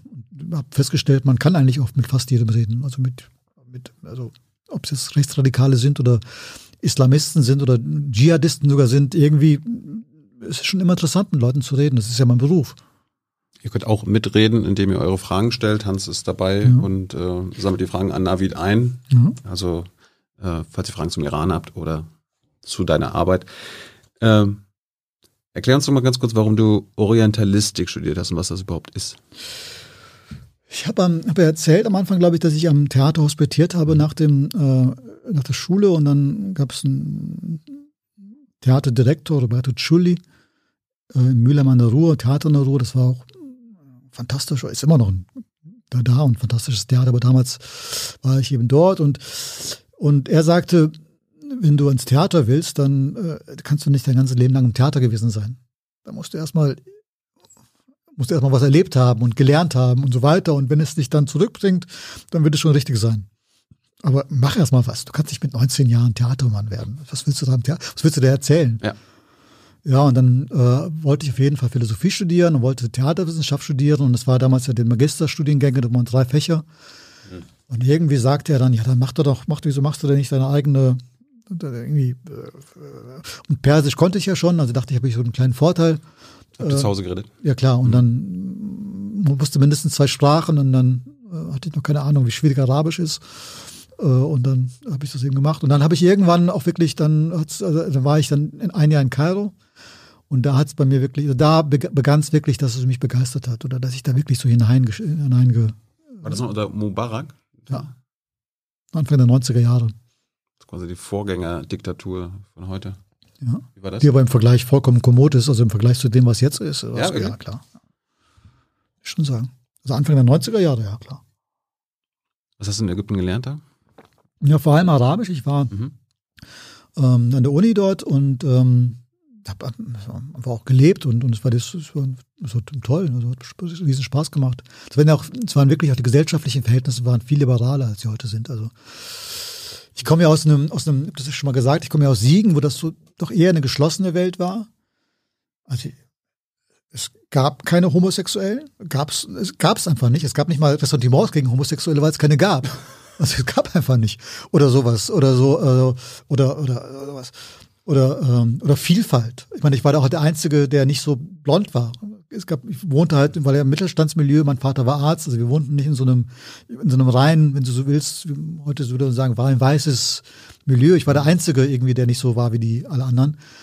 Und kam nach Kairo und das war, boah, das war ein, ein absolut, waren alle so wie du. Die waren, nee, es war alle, alle waren anders. Hm. Also es gab alles, also bisschen, also religiöse Leute natürlich, aber zugleich größtmögliche Freizügigkeit, Homosexualität ziemlich offen gelebt, Drogen, was weiß ich, also alles, was so das junge Herz begehrt. Also ich habe das wirklich, das, das klingt heute so verrückt, aber meine Mitstudenten sagen das ja auch damals. Also, die haben ja, war ja nicht der Einzige, der, wir haben damals äh, ähm, das irgendwie als, als, als, als, klar, wir hatten natürlich eine privilegierte Situation als Auslandsstudenten, ist ja klar. Wir sind da nicht in einem engen Kairoer Vorort in einem groß geworden. Äh, hatten auch im Verhältnis zu den Menschen viel Geld, also als Auslandsstudenten und so weiter. Aber wir haben das als, als, als fast Befreiung erlebt damals. Also einfach gab es alles. Und es war halt die große Welle des Islamismus, war halt noch nicht durchs Land gekehrt. Also die Frauen, Kopftuch war noch sehr, sehr wenig, fast gar nicht. Äh, äh, ein Kopftuch ist nur das ein, ist so ein bisschen ein sehr oberflächliches äh, Signal, aber viel tiefer geht zum Beispiel, dass äh, der Buchmarkt noch vollkommen frei war. Man konnte alles, konnte alles äh, freizügige Schriften und die, die freizügigen Schriften in der islamischen Kultur sind ja die alten Schriften. Also homoerotisch und, und äh, libertär und freiheitlich und so weiter. Die Klassiker sind ja die sozusagen die Revolutionäre. Und äh, heutzutage ist das alles irgendwie, ist das alles Puritan, viel puritanisch und eng und, und, und es ist, alle meinen, sie müssten die reine Lehre vertreten und äh, das, das, das, das, das warum, warum sind die Klassiker so revolutionär. Naja, weil der, weil der Geist einfach, glaube ich, in der, in der islamischen Welt im in der Mittelalter einfach viel, viel freier war. Und viel, viel, also, also manche kennen ja die, die Gedichte von, von Rumi, die wunderbaren, und das ist ja nur ein Beispiel einfach von einer Art von Weltoffenheit und Liebe und auch, auch Lust und, und, und sexuelle Ekstase und all das. Also das, das sind ja nicht die Momente, die man heutzutage mit der islamischen Kultur in Verbindung bringt. Ich meine, wenn man einfach daran denkt, dass ähm, ein Großteil der klassischen islamischen Poesie homoerotisch ist. Oder in Tausend eine Nacht kennt er vielleicht noch jemand, da geht's halt drunter und drüber. Also in jeder Hinsicht. Also ähm, ich will, das ist natürlich kein realistisches Abbild der damaligen Zeit aber einfach welche Geschichten erzählt worden sind, in welchem Selbstbewusstsein Frauen da auch erzählen und so. Warum wurde das denn damals nicht unterdrückt? Da gab es ja auch schon, da gab es ja früher auch keine Demokratien, da hätten ja die Herrscher auch sagen können, ey, diese homoerotischen Kram, den machst du Weil man das gar nicht, glaube ich, machst mal raus. Ich glaube, dass, weil man das gar nicht als homoerotisch so gedacht hat, weil man dachte, das ist irgendwie, natürlich hat niemand, gab es keine schwulen Community oder sowas, sondern es ist einfach irgendwie so hingenommen worden, ohne dass man groß drüber nachdenkt, dass es ja eigentlich gar nicht geht, sondern dieses akzeptieren, dass nicht alles irgendwie auf dem Papier richtig sein muss. Dass nicht alles sozusagen so ist, wie es, sein sollte. Ähm, was wir vielleicht so im Alltag ja irgendwie äh, auch erleben. Ich meine, wir erleben es ja im Alltag ja auch, dass vielleicht der, der, der, der Nachbar, der beste Freund irgendwie Ansichten vertritt, die wir total, jetzt habe ich eben von den Querdenkern gesprochen, also meinem eigenen Bekanntenkreis, äh, klar, die denke ich, was, kommt der denn auf diese Ideen? Und zugleich ist das ein, ein fantastischer Freund und ein wunderbarer Mensch und irgendwie geht das zusammen. Was vielleicht vor der Mattscheibe denkt man, oh, die sind alle irgendwie, ähm, denen kann man nicht mehr reden. Aber dann redet man über Fußball und es geht doch. Und was ich damit sagen will, ist, dass diese Gleichzeitigkeiten, die wir aus dem Alltag eigentlich natürlich kennen, ähm, heute sagen, wir so oft denken, äh, wie die Menschen so einteilen. Der eine ist so, der andere ist so und dann, dann sozusagen auf ihre Identität oder auf ihre Gesinnung oder auf ihren, so dann damit, dadurch verstehen aber der gleiche Mensch, der auf der einen, der in dem einen Bereich irgendwie, ähm, oder das war alles so eindeutig bestimmt. Also äh, ich glaube, jeder, zu meiner Generation jedenfalls, jeder, der so in einer islamischen Familie aufgewachsen ist oder Türkei oder Iran war es auch so. Also es ist vollkommen will ich sagen normal, aber irgendwie also zu meinen Kindheitsbildern gehört eben auch dann der Onkel oder der ältere Verwandte, der streng sein Ritualgebet eingehalten hat, aber anschließend mit dem Wodka drauf angestoßen hat. Also wo man heute denkt, oh Gottes Willen, das darf ja nicht sein. Aber das ging irgendwie, weil man einfach nicht so genau drüber nachdachte. Und das ist so angenehm. Das ist so angenehm. Vermisst du das heutzutage? Total, dass man alles so genau irgendwie, das muss genauso stimmen und so weiter und es muss auch super gerecht sein, es muss genau austariert sein, wie genau es so sein soll, damit es auch stimmt. Nee, das Ungefähre ist viel angenehmer, wenn man alles so ein bisschen so, so, so nicht genau äh, zu Ende definiert. Aber woher kommt denn der gesellschaftliche, scheinbar gesellschaftliche Wille, es genau zu machen und nicht im Ungefähren zu lassen?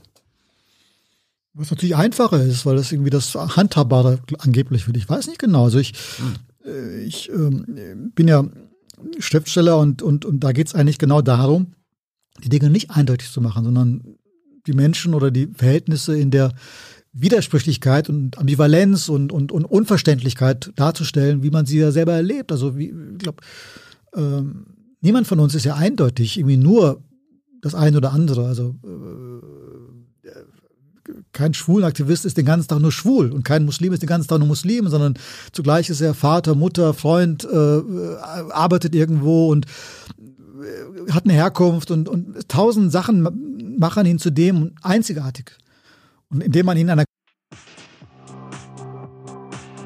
Hier ist Tyler, hier kommt die Werbung. Für uns selbst. Kommerzfreier Journalismus seit 2013, nur möglich durch deine Unterstützung. Schau in die Infos wie. Meinst du, das ist gerade eine Phase, eine gesellschaftliche Phase? Werden wir das überwinden oder wird sich das noch verschärfen? Ich hoffe, also ich hoffe schon, dass man das überwindet. Ich habe schon das Gefühl auch, dass, dass ähm, es gibt natürlich im Augenblick sehr stark einen, einen weil man über einen, einen, einen Diskurs, eine Diskussion, dass man sich, sich auf seine Identität, die irgendwie anders ist als so ein hetero-weiß normal geordnet versteht und dass man das so irgendwie herausstellt. Aber ich nehme auch schon wahr, dass es ein Gegen, dass, dass das langsam so im Herrschaftsbereich angekommen ist und es natürlicherweise auch, auch ähm, sich da auch wieder eine Gegenbewegung herausbildet, die ich weiß nicht genau, aber ähm, ich bin, ich bin ja, ich kann das vielleicht an, an meiner eigenen Biografie beschreiben. Ich habe mich immer dagegen gewehrt äh, und äh, sobald ein Podium war und das war damals ja noch nicht so gewöhnlich, irgendwie Multikulti oder Integration, dann bin ich schon mal per, se nicht hingegangen. Also weil es einfach, ich wollte nicht als irgendwer irgendwo teilnehmen. Also nicht aufgrund meiner Herkunft oder mhm. aufgrund meiner Religion oder aufgrund meines Namens, sondern wenn irgendwo nicht das Gefühl hatte, bis heute, ich werde eingeladen als Vertreter von irgendwas, weil ich bin kein Vertreter, weder von, von, von nichts. Und ich bin auch nicht, äh, und wenn ich, wenn ich nicht eingeladen werde als der, der ich bin, also mit meinen Büchern oder, oder dann, dann gehe ich da nicht hin. Und das war äh, zu einer Zeit, ähm, wo das, wo es noch keine türkischstämmigen Tatortkommissare gibt oder, und das nicht so normal ist, ähm, ähm, war das so, dass natürlich jemand mit meinem Namen vielleicht erstmal per se zu Integrationsthemen oder zu irgendwie also, und das habe ich halt, ähm, ich wollte nicht irgendwie als, als jemand äh, wahrgenommen werden, der, der für irgendwas steht, sondern weil ich in meinem Kopf alles so chaotisch ist und so wir. Und genau das macht mir mich genauso wie alle anderen Menschen aus. Und, und ich wollte nicht, dass, dass etwa, ähm, wenn der Peter Müller nicht, wenn da, wenn nicht steht, der deutschstämmige Peter Müller, äh, oder sowas, sondern wollte ich eben auch nicht, dass es bei mir steht, der iranischstämmige Navid Kamani, sondern es sollte genauso normal sein.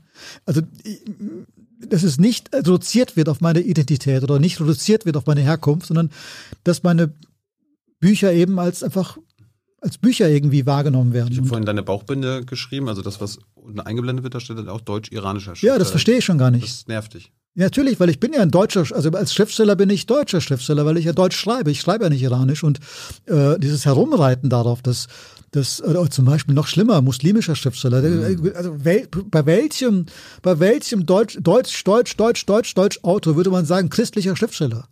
Also das ist ja wäre absurd. Aber bei Muslimen kann man es erlauben. Also sie sozusagen festzuschreiben auf, auf diese, diese, diese, also als ob Günter Grass ein christlicher, also da lachst du. Aber äh, ich verstehe. So. Und deshalb bin ich auch im Augenblick so, merke, das ist mir so fremd, wie heutzutage alle möglichen Leute, und gerade jetzt so, mit, wenn sie auch so komische Namen haben wie, wie ich, alle sozusagen ihre Identität herausstellen. Das ist eigentlich das Gegenteil von dem. Ähm, so mein Punkt war eigentlich eher der, ich schreibe über Goethe. Und irgendwann halte ich den Festvortrag auf der Goethe-Hauptversammlung. Und zwar nicht, weil ich irgendwie als Gast aus Thera angekündigt werde, sondern einfach, weil ich über Goethe nachdenke. Also ich wollte nicht irgendwie äh, auf. Ich habe ja damals ähm, so, ich glaube in Berlin Radio Multikulti in, in, in, in, in Köln oder im WDR gab es WDR Funkhaus Europa in den Frühzeiten. Das ist mittlerweile ein toller Sender, Cosmo. Aber in der ersten Zeit war das halt so extrem ideologisch aufgeladen. Und für mich waren das reine Nischen. Und ich wollte nicht in die Nische. Ich wollte nicht irgendwie so eine Nische für mich haben, wo ich so Leute wie ich sich austoben, sondern wenn dann Mainstream. in die Mitte, in die Mitte. Und zwar das ist, war für mich eigentlich der Ansatz immer gewesen. Äh, und zwar genau gegen diese Identitäten, gegen diese Festschreibung, gegen diese Zuordnung. Und deshalb ist es für mich eine absolute äh, Katastrophe, muss ich wirklich sagen. Also als, als Autor, wenn man zum Beispiel, äh, jetzt, wenn es plötzlich heißt, über bestimmte Themen darf man nur schreiben, wenn man ebenfalls dieser Gruppe angehört. Äh, da werde ich sprachlos, weil das absolut für mich äh, den, den Kunstanspruch, also überhaupt den Anspruch von Kunst, dass man sich in alles hineinverwandeln kann, widerlegt oder in Frage stellt oder eigentlich bestreitet. Ich habe gerade überlegt, ob quasi diese zugeordneten Kollektive, also diese identitären Kollektive, die du da gerade beschrieben hast und was dich daran stört, ob das eine Folge dieser jahrzehntelangen neoliberalen Individualismus-Politik äh, ist, dass wir jetzt uns flüchten in kleine Kollektive. Und ich meine. Also jedenfalls der äh, neoliberale Mainstream läuft wunderbar mit. Also äh, perfekt. Das passt perfekt in, de, in, den, in, die, äh, in den Kapitalismus hinein. Die Vereinzelung, Individualisierung, das Ich, Ich, Ich, Ich, Ich ist natürlich genau das, was der Kapitalismus will. Also deshalb ist ja auch so, dass an der Spitze dieser Bewegung heutzutage, das was früher mal so antirassistisch und, und irgendwie so wirklich ein Anspruch war, der wichtig war, äh, heute von H&M und Benetton und von äh, Deutsche Bahn und von, von jedem großen Konzern mit total offensiv vertreten wird. Und äh, ist, das meinte ich, das ist Herrschaftsdiskurs geworden. Und ähm, das, mich macht das sehr skeptisch. Also ich glaube da auch kein Wort. Kommen wir da immer raus? Ja, weil ich glaube, dass, dass in dem Augenblick, wo das zum Herrschaftsdiskurs wird, wird es neu, weil früher war das ja richtig. Es war ja richtig einzufordern, dass zum Beispiel ein Theater irgendwie auch die Gesellschaft in irgendeiner Form abbildet, dass da nicht nur Weiße sind. Mhm. Also absolut, also das Theater in der Ruhr, Roberto Schulli habe ich genannt, das war in den 80er Jahren. Die da, das war ein multikulturelles Ensemble. Das, war ein, das wurde türkisch auf der Bühne gesprochen und das war damals, äh, ich habe es ja als Hospitant erlebt. Äh, also die Leute haben gebrüllt im Publikum. Hier wird nicht türkisch gesprochen. Und Türe knallend, weil einer es gewagt hat, oder in Deutsch mit Akzent zu sprechen auf der Bühne. Das war damals ein Riesenskandal. Und es war subversiv, es zu machen. Und, und damit, das hat mich total geprägt, das zu sehen. Mhm. Und ich, ich weiß auch, dass es wichtig ist, diesen Kampf zu führen. Nur wenn alle mittlerweile Angehöriger von irgend, irgendwo, die nicht weiß sind und männlich und irgendwie so hetero, alle irgendwo zu einem Opfer, ob, zu irgendeiner Art von Opfergemeinschaft gehören, dann, wenn, das, wenn der Opferbegriff sozusagen so weit gefasst ist, dann gibt's ja, dann verlieren wir diejenigen aus dem Auge, die wirklich Opfer von Rassismus sind, die wirklich Opfer von Gewalt sind, die wirklich Opfer von Ausgrenzung sind. Ich glaube, dass ein, das ist zum Beispiel, ich kann das an mir sagen, ich hatte diese und jene äh, Erfahrung und so weiter. Und, äh, aber ich bin nun mal als, als Arztsohn aufgewachsen mhm. in Siegen. Das war privilegiert. kann ich jetzt äh, schwarze Haare hatten oder na, jetzt habe ich sie nicht mehr so ganz, aber ich sah total iranisch aus. Aber ich war einfach durch meine soziale Herkunft viel privilegierter als meine Mitspieler im Fußballverein, die deutsch und weiß und blond waren. Ich hatte viel bessere Chancen und mich jetzt aufgrund meiner Herkunft, meines Namens irgendwie zu tönen, ich müsste jetzt mal, äh, ähm, müsste da auch mal äh, vertreten sein, es kommt mir nicht über die Lippen, weil ich weiß, dass, dass, dass ähm, natürlich jemand, der eine andere soziale Herkunft hat, hat als ich, mhm. viel weniger Chancen hatte, ist ein viel, viel mehr kämpfen musste. Und natürlich ist es, und das weiß ich auch, dass prozentual der Anteil von migrantischstämmigen Menschen an sozial Schwachen natürlich größer ist. Insofern spielt da auch eine, eine sagen wir mal, eine, eine, und dann noch andere Vorurteile hinzukommen, also rassistische Erfahrungen hinzukommen. Aber dass diese soziale Frage komplett ausgeblendet wird, das stört mich total. Also äh, gerade in einer sozialen Marktwirtschaft, wie wir uns, ja, das wie, ist wie wir uns erschimpfen, das ist ja das. Absurde, ja, das meine ich. Deshalb ist das ja so Interesse des Kapitalismus, dass man alles auf die Identität, wenn wir, wenn alle gerecht abgebildet sind und, die, und auf dem auf dem Werbeplakat einer Schwarz und einer Chinesisch, eine Lesbe und ein und und so weiter, äh, wenn das diese mit dieser Gerechtigkeit kann der Kapitalismus bestens, aber dass die, dass der Fahrer bei Gorilla irgendwie ausgebeutet wird, egal wo er herkommt das passt da nicht so geht. Aber Gorilla macht dann wunderbare Werbung, die schön vogue sind und wo alle irgendwie irgendwo anders herkommen. Aber äh, die sozialen Verhältnisse, vermute ich mal, weiß ich nicht genau, bei diesen, bei diesen Kurierdiensten äh, werden wahrscheinlich, vermute ich mal, wie überall sonst katastrophal sein. Und ich glaube, mit Gewerkschaften haben die es auch nicht so. Als Schriftsteller äh, bemächtigst du dich ja der, der Sprache, der deutschen Sprache. Ein Kampf, der geführt wird äh, von einem großen Teil in der Bevölkerung, ist das Gendern äh, geschlechterneutrale bzw. geschlechterumfassende ähm, Sprache. Du hast ja gesagt, äh, du glaubst nicht, dass das emanzipatorisch ist, sondern eine geistige und politische Regression. Und dass sich das zum Beispiel das mündliche Gendern, also wie jetzt, wie wir miteinander reden, dass sich das nicht durchsetzen wird. Warum? Ist das ein überflüssiger Kampf? Nee, das ist, äh, kein überhaupt kein überflüssiger Kampf. Das ist einfach eine Wahrnehmung, dass das, das, das, das, ähm, das, ähm, dass ähm, die Selbstverständlichkeit, mit der man in, bestimmten Milieus, akademischen Milieus redet, fünf Meter außerhalb dieser Milieus überhaupt nicht gegeben ist.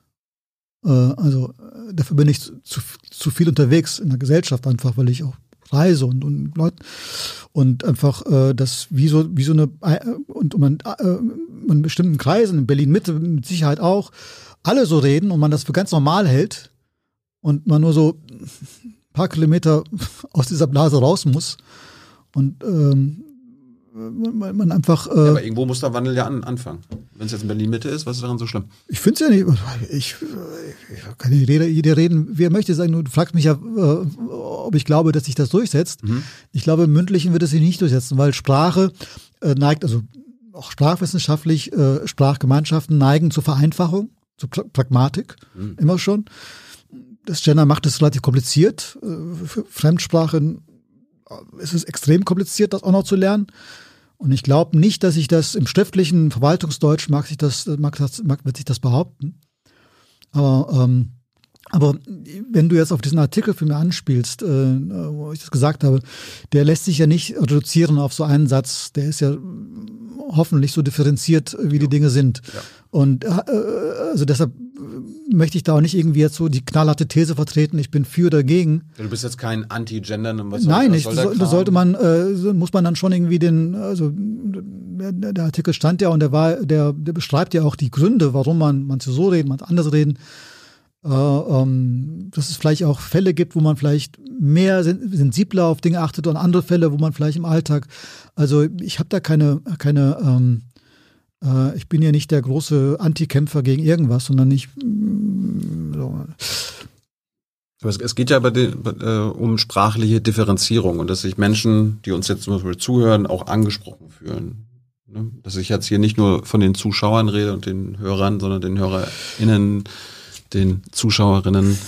Ja, was, was, ist daran, was ist daran falsch, wenn sich diese Menschen nicht wahrgenommen fühlen, wenn wir nur von einem, von einem generischen Maskulinum Damit wir das benutzen würden.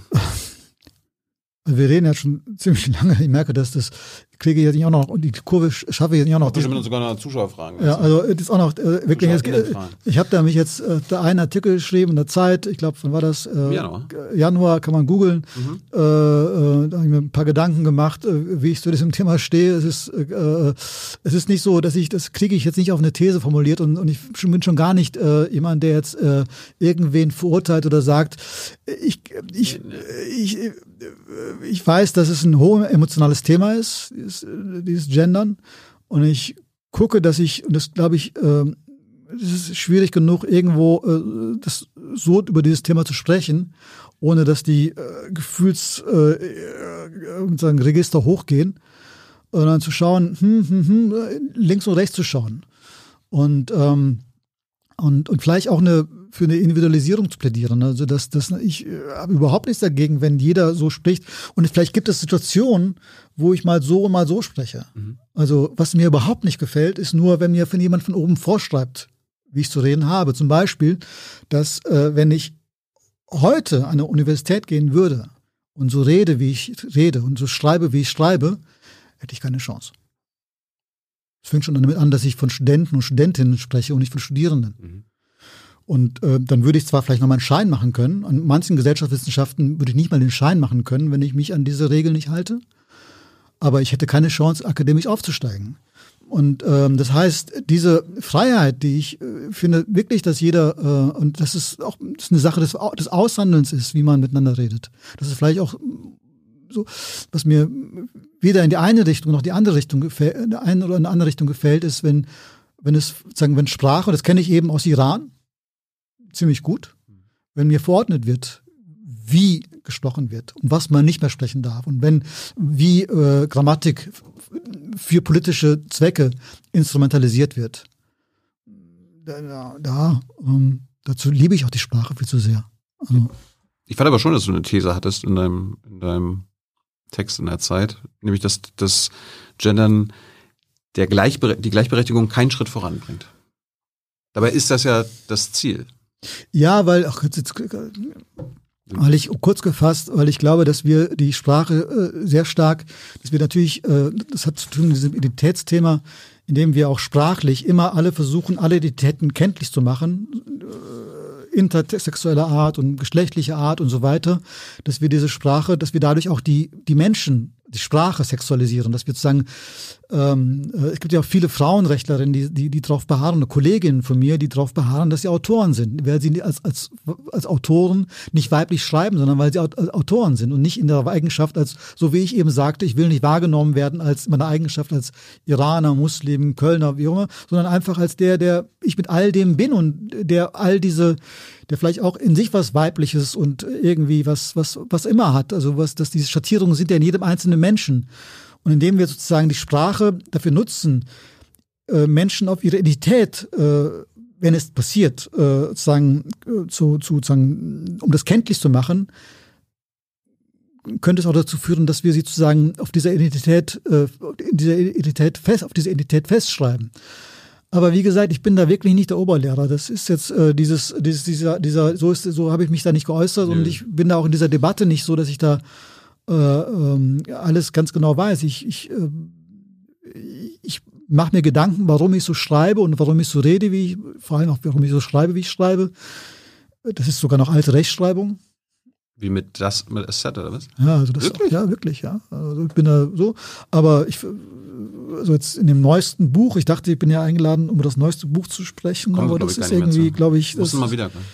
das ist, glaube ich, jetzt schon die, äh, jedenfalls in dem Buch, das zeigt sich eben auch, man ist dann irgendwie, man schaut einfach, wer ist der Adressat. Das ist halt ein Jugendbuch, ähm, da hat der Verlag gesagt, also, hm, können wir da nicht die, die neue Rechtschreibung nehmen, weil das ist doch, die Leute kennen das ja gar nicht mehr, das die alte Rechtschreibung. Und dann habe ich gedacht, ja klar, wenn das stimmt eigentlich, wenn das, wenn das ein junge Menschen erreichen soll, dann weiche ich halt von meinem Dogma ab und machen wir eine neue Rechtschreibung. Also das heißt, es ist auch immer, ich entscheide das auch von Fall zu Fall. Aber ich nehme Sprache natürlich ernst und ich überlege mir, warum ich so rede und warum ich so schreibe, warum ich anders schreibe. Und ich lasse mir auch nicht sagen, dass ich deswegen, dass ich das tue aus irgendeiner äh, äh, repressiven oder reaktionären Geisteshaltung, sondern äh, vielleicht mache ich es ja gerade, weil ich glaube ich, dass das, ähm, äh, also, das, das, das, ähm, das mache ich nicht aus so einer Gedankenlosigkeit. Also das, das, und, und dann kommen andere zu anderen Schlüssen und schreiben oder reden anders und ähm, ist ja auch völlig okay. Ich habe so angesprochen, weil du einen differenzierten Blick darauf hattest und darum wollte ich es. Ja, ist ja auch, ist ja okay, aber es ist so, das ist, ich weiß, dass das so ein Thema ist. Äh, deshalb habe ich das Thema ja auch nicht in der Talkshow angebracht, sondern eben in einem Artikel. In einem Artikel habe ich so ein bisschen Platz und kann irgendwie auch einen Gedanken, kann ein Beispiel, kann, kann entwickeln und so weiter. Und es kommt dann nicht so kämpferisch daher. Wenn ich das versuche, in so, eine, in so einem Satz zu formulieren, dann wirkt das wie so eine Kampfansage. Und das ist, das, ja. so denke ich halt nicht. Ich habe ich hab dir übrigens vorher schon gewarnt, äh, wenn du so viele interessante Sachen erzählst, dann wird es alles länger. Dementsprechend, weil wir nur zwei Stunden haben, musst du vielleicht nochmal wiederkommen. Falls du, du hast mir ja gesagt. Falls du Lust hast. Ja, wir hätten ja auch vier Stunden machen können, aber du hast ja noch einen Folgetermin. Ja, ich, ja, ich habe eine Lesung gleich, ja. Äh, wo wir schon mal bei Sprache waren, du hast ja im Bundestag eine Grundgesetzrede gehalten. Und da, da hast du ja gleich sind wir ein Paradox eingestiegen. Erinnerst du dich noch oder soll ich es vorlesen? Lies es ruhig vor. Ähm, nämlich, es geht um Artikel 1 des Grundgesetzes. Denn wäre die Würde des Menschen unantastbar, wie es im ersten Satz heißt, müsste der Staat sie nicht achten und schon gar nicht schützen, wie es der zweite Satz verlangt. Um das Paradox aufzuheben, müsste einfach nur der erste Satz stehen bleiben, oder? Die Würde des Menschen ist unantastbar. Aber die ist ja antastbar. Sie wird ja jeden Tag angetastet. Genau. Also das ist ja der Punkt. Also ja. das, das, das, das heißt, es ist wie so ein Anspruch und zugleich, indem man den Anspruch erhebt, man weiß schon, in der Wirklichkeit ist es anders. Warum haben wir es denn reingeschrieben so? Um das Ziel zu formulieren, um das die Aufgabe zu formulieren. Und ich glaube, dass die großen Wahrheiten sowieso immer nur im Paradox formuliert werden können. Also das ist, das ist nicht diese, also die, die, die Würde des Menschen ist unantastbar. Klingt super, aber äh, geh auf die Straße und äh, schau dich um und, und guck, dass, dass Menschen in Obdachlosigkeit leben oder, oder äh, äh, in diesem Augenblick heute Nacht in der Grenze zu Belarus, äh, Polen, im Freien über Nacht oder in Flüchtlingslagern oder im Irak oder in Syrien oder im Jemen äh, oder im Sudan, haben wir angesprochen, Afghanistan, ähm, die Würde des Menschen, das heißt doch nicht die Würde der Deutschen, sondern die Würde des Menschen mhm. äh, ist offenkundig antastbar. Also äh, offenkundig äh, tastet, tastet irgendwer sie jeden Tag vor unseren Augen an. Also äh, es ist wie so, ein, wie so, ein, wie so eine wie, eine, wie, wie ein Ziel. Sie ist, ähm, da ist irgendein Wesenskern im Menschen, das egal wie misshandelt er wird und wie ausgegrenzt er wird und wie, wie dieser, die, die, die Seele des nicht, ist nicht kaputt, zum, sie ist da. Der Mensch hat einen Wert. Jeder Mensch. Selbst der Terrorist hat einen Wert. Selbst der, der Mensch, der den Staat bekämpft, hat einen, ist in seinem Menschsein nicht angreifbar. Der bleibt ein Mensch. Und zwar ein Mensch mit all seinen Rechten, Menschenrechten. Und die zweite, der zweite, der zweite Satz als, als und deshalb muss sie, muss der Staat, und das ist eben das Besondere an diesem Staat, das hat der, der vorherige Staat nicht so formuliert, im Gegenteil, ist im, als oberste Aufgabe des Staates, und zwar nicht die Würde der Deutschen, sondern die Würde des Menschen zu schützen. Wer hat dich damals eingeladen, die Rede im Bundestag zu halten? Der Bundestagspräsident. Wie sind Sie auf, die, auf dich gekommen? Das musst du ihn fragen, weiß ich nicht. Wer war das damals? Norbert Lammert, ne? ja. ja. Hast nicht gefragt, wie, Kommen Sie denn auf die Idee? Ich meine, und du hast ja jetzt keine normale Rede gehalten, wo auch ist alles Friede, Freude, Eierkuchen, sondern du hast den ja auch allen einen mitgegeben. Ja, ich weiß, der Norbert Lammert ist ein sehr, ähm, äh, ich mag ihn auch, also damals kannte ich ihn, glaube ich, noch nicht so gut, aber dann haben wir, klar, man lernt sich dann irgendwie auch danach ein bisschen kennen oder hat gemeinsame Veranstaltungen. Norbert Lammert war jemand, der einfach wollte, dass das Parlament ein wirklicher Ort der Debatte ist. Der ist zum Beispiel jemand, der ist nie in eine Talkshow gegangen. Und er sagte, der Ort, diese Debatten zu führen, ist das Parlament. Und er hat sogar dann, der hat auch keinen Respekt gehabt, wenn Leute dann, wenn die Bundes, kann mich da, gibt eine Szene, wo er so sogar die Bundeskanzlerin maßregelt, weil die an ihrem Handy ist. Weil er sagt, das Parlamentspräsident ist, das ist der Souverän des Volkes, nicht die Regierung. Das Parlament. Mhm. Und er hatte diesen Anspruch, dass das hier stattfindet und dass, dass natürlich das Parlament ein Ort ist, wo auch die Parlamentarier Widerspruch hören sollen. Also nicht einfach nur Bestätigung. Und klar wusste der schon, als, ich, als er mich eingeladen hat, dass das jetzt keine äh, äh, irgendwie so, so ganz einfach verlaufen wird, aber er dachte, dass das, das ist, genau das muss gehört werden. Muss, muss, wusste ja auch nicht, worauf er sich einlässt. Das war ja 2014. Ähm, ein Jahr später gab es ja erst die sogenannte Flüchtlingskrise, aber du hast es quasi so ein bisschen schon vorausgesehen, indem du ja kritisiert hast, ich zitiere es mal, ein wundervoll bündiger Satz. Politisch, politisch Verfolgte genießen Asylrecht. Geriet 1993 zu einer monströsen Verordnung aus 275 Wörtern, die wüst aufeinander gestapelt und fest ineinander verschachtelt wurden, nur um eines zu verbergen, dass Deutschland das Asyl als Grundrecht praktisch abgeschafft hat. Ja, das ist halt so. Das ist, ist ja nicht, das Asyl ist nicht abgeschafft worden, es ist als Grundrecht ja. abgeschafft worden. Das ist ein Unterschied. Ja. Man kann ja Asyl beantragen. Mhm. Aber wenn man, sagen wir mal, das Beispiel Sudan zu nehmen äh, oder Iran zu nehmen, als äh, Frauenrechtlerin verfolgt wird und man möchte sein Grundrecht in Deutschland in Anspruch nehmen auf Asyl, was dem Grundgesetz ja nach der originären Verfassung einem, einer iranischen verfolgten Frauenaktivistin oder Menschenrechtsaktivisten zusteht, dann ist die einzige Möglichkeit praktisch illegal einzureisen oder mit dem Fallschirm über Deutschland abzuspringen. Mhm. Das heißt, damit ist das, Grundgerecht, äh, das Grundrecht auf Asyl, also ein unveräußerliches Recht eines jeden Menschen auf Asyl, wenn er mal politisch verfolgt ist, abgeschafft. Die Menschen, die 2015, muss man auch unterscheiden, Bürgerkriegsflüchtlinge zum Beispiel oder äh, äh, nur ein geringer Teil fällt praktisch unter diese, die, die, dieses Grundrecht auf politisches Asyl. Das sind ja meistens Flüchtlinge nach anderen Kriterien, also Genfer Flüchtlingskonvention und ja. so weiter. Aber ein, also wir reden hier über eine sehr geringe, also relativ geringe Zahl von wirklich politisch eigentlichen Sinne Verfolgten. Die haben ihr Grundrecht durch die Grundgesetzänderung wurde es ihnen genommen. Es, äh, gibt mittlerweile so auch ein paar Ansätze jetzt in der neuen Koalitionsregierung. Dieser Teil ist gar nicht so schlecht gelungen, äh, besser als andere Teile des, des Koalitionsvertrages, muss ich wirklich sagen. Ich war überrascht, dass da echt gute Dinge drinstehen. Mhm. Hatte ich skeptisch gelesen, aber da, wenn, wenn sie so die 50 Prozent davon verwirklichen würden, von dem, was da drin steht, wäre es schon mal ganz gut. Ähm, da haben sich jedenfalls die Politiker, die in diesen Abteilungen waren oder in dieser Arbeitsgemeinschaft waren, muss ich sagen, Respekt, die haben sich Gedanken gemacht.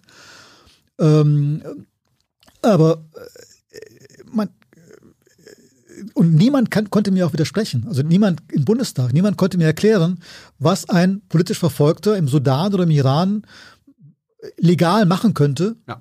um in Deutschland Asyl zu beantragen. Ich meine, vor, also vor der Änderung von 93 hatte ja, du hast ja selbst Snowden angesprochen in deiner Rede, hätte Snowden hier Asyl bekommen, weil genau. sein Grundrecht wäre. Ja, er kommt ja gar nicht mehr, er kommt ja gar nicht legal nach Deutschland, genau. weil er halt, weil er durch diese Drittstaatsregelung, die ja dann, äh, die wirklich skandalös ist aus meinen Augen, mhm. äh, durch, äh, käme er gar nicht nach Deutschland, weil er, indem er schon vorher in einem nicht diktatorischen Staat, also weil er in, in, weder in Jugoslawien damals oder äh, in Bosnien oder in Griechenland oder in Österreich, weil er dort nicht politisch verfolgt wird, kann er an der Grenze abgewiesen werden. Und das mhm. führt eben zu dieser ganzen Verwerfung, ähm, dass ähm, Deutschland äh, bis äh, zur Flüchtlingskrise 2015 federführend daran beteiligt war, dass es keine gerechte Verteilung von Flüchtlingsquoten und alles, weil man ja äh, sozusagen eingekesselt war von sicheren Drittstaaten und es sich sehr, sehr bequem gemacht hat. Die Regeln haben wir teilweise. Die haben wir selber geschaffen. Ja. Wir redeten 2014, als ich im Bundestag sprach, war, Schulter, klopfte sich Deutschland auf die Schulter, die Bundesregierung, dass wir 10.000 syrische Kriegs Bürgerkriegsflüchtlinge aufnehmen. 10.000 mhm. von drei Millionen. Mhm. Das waren so die Dimensionen. Und dann irgendwann, wie das, wie es ja auch viele angekündigt haben, irgendwann, es ist keine realistische Politik, weil das, diese Bilder halten wir nicht aus, wenn die dann eben wirklich an den, auf den Autobahnen marschieren. Und die anderen Staaten, auf die wir dann so geschimpft haben, also Italien oder Ungarn oder so weiter, haben halt gesagt, ja, ihr habt doch die ganze Zeit äh, genau diese Regeln gesch geschaffen. Und das, wieso, wieso sollen wir das alles machen? Ja. Also da ist eine große, natürlich eine große Heuchelei und natürlich bedeutet, bedeutet das nicht, dass 2015 auch für die deutsche Gesellschaft, dass das eine große Kraftanstrengung war. Und zwar meistens auf lokaler Ebene. Und gerade in den sozial benachteiligten Vierteln oft, weil die Flüchtlingscamps oder Lager waren ja meistens weniger in den Villenvierteln sondern eher äh, dort, wo so ohnehin schon soziale Schieflage herrscht.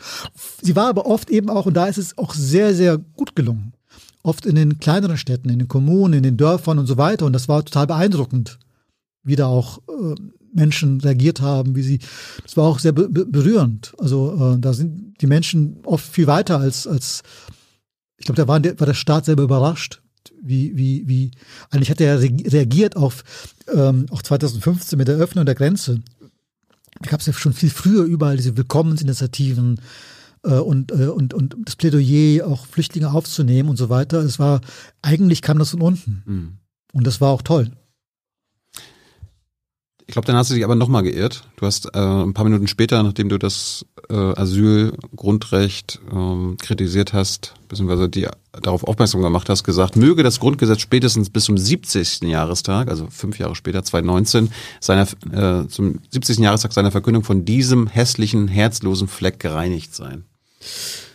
Was naiv? Nein, ich meine, äh, äh klar, das Grundgesetz ist nicht äh, verändert worden, aber ähm, 2015 äh, ist das schon ein anderer Geist, zumindest mal phasenweise. Äh, Bis sie dann neue Asylpakete beschlossen haben, genau. die das noch weiter genau, eingeschränkt das haben. stimmt, aber ich will nur sagen, es, äh, wenn man so Hoffnungen formuliert oder irgendwie Jahreszahlen sagt, natürlich also kann man nicht, kann nicht jetzt haftbar gemacht werden, in fünf Jahren ist es nicht passiert, ja, aber, aber man, man formuliert es ja damit, man, man formuliert es, damit es passiert. Ja.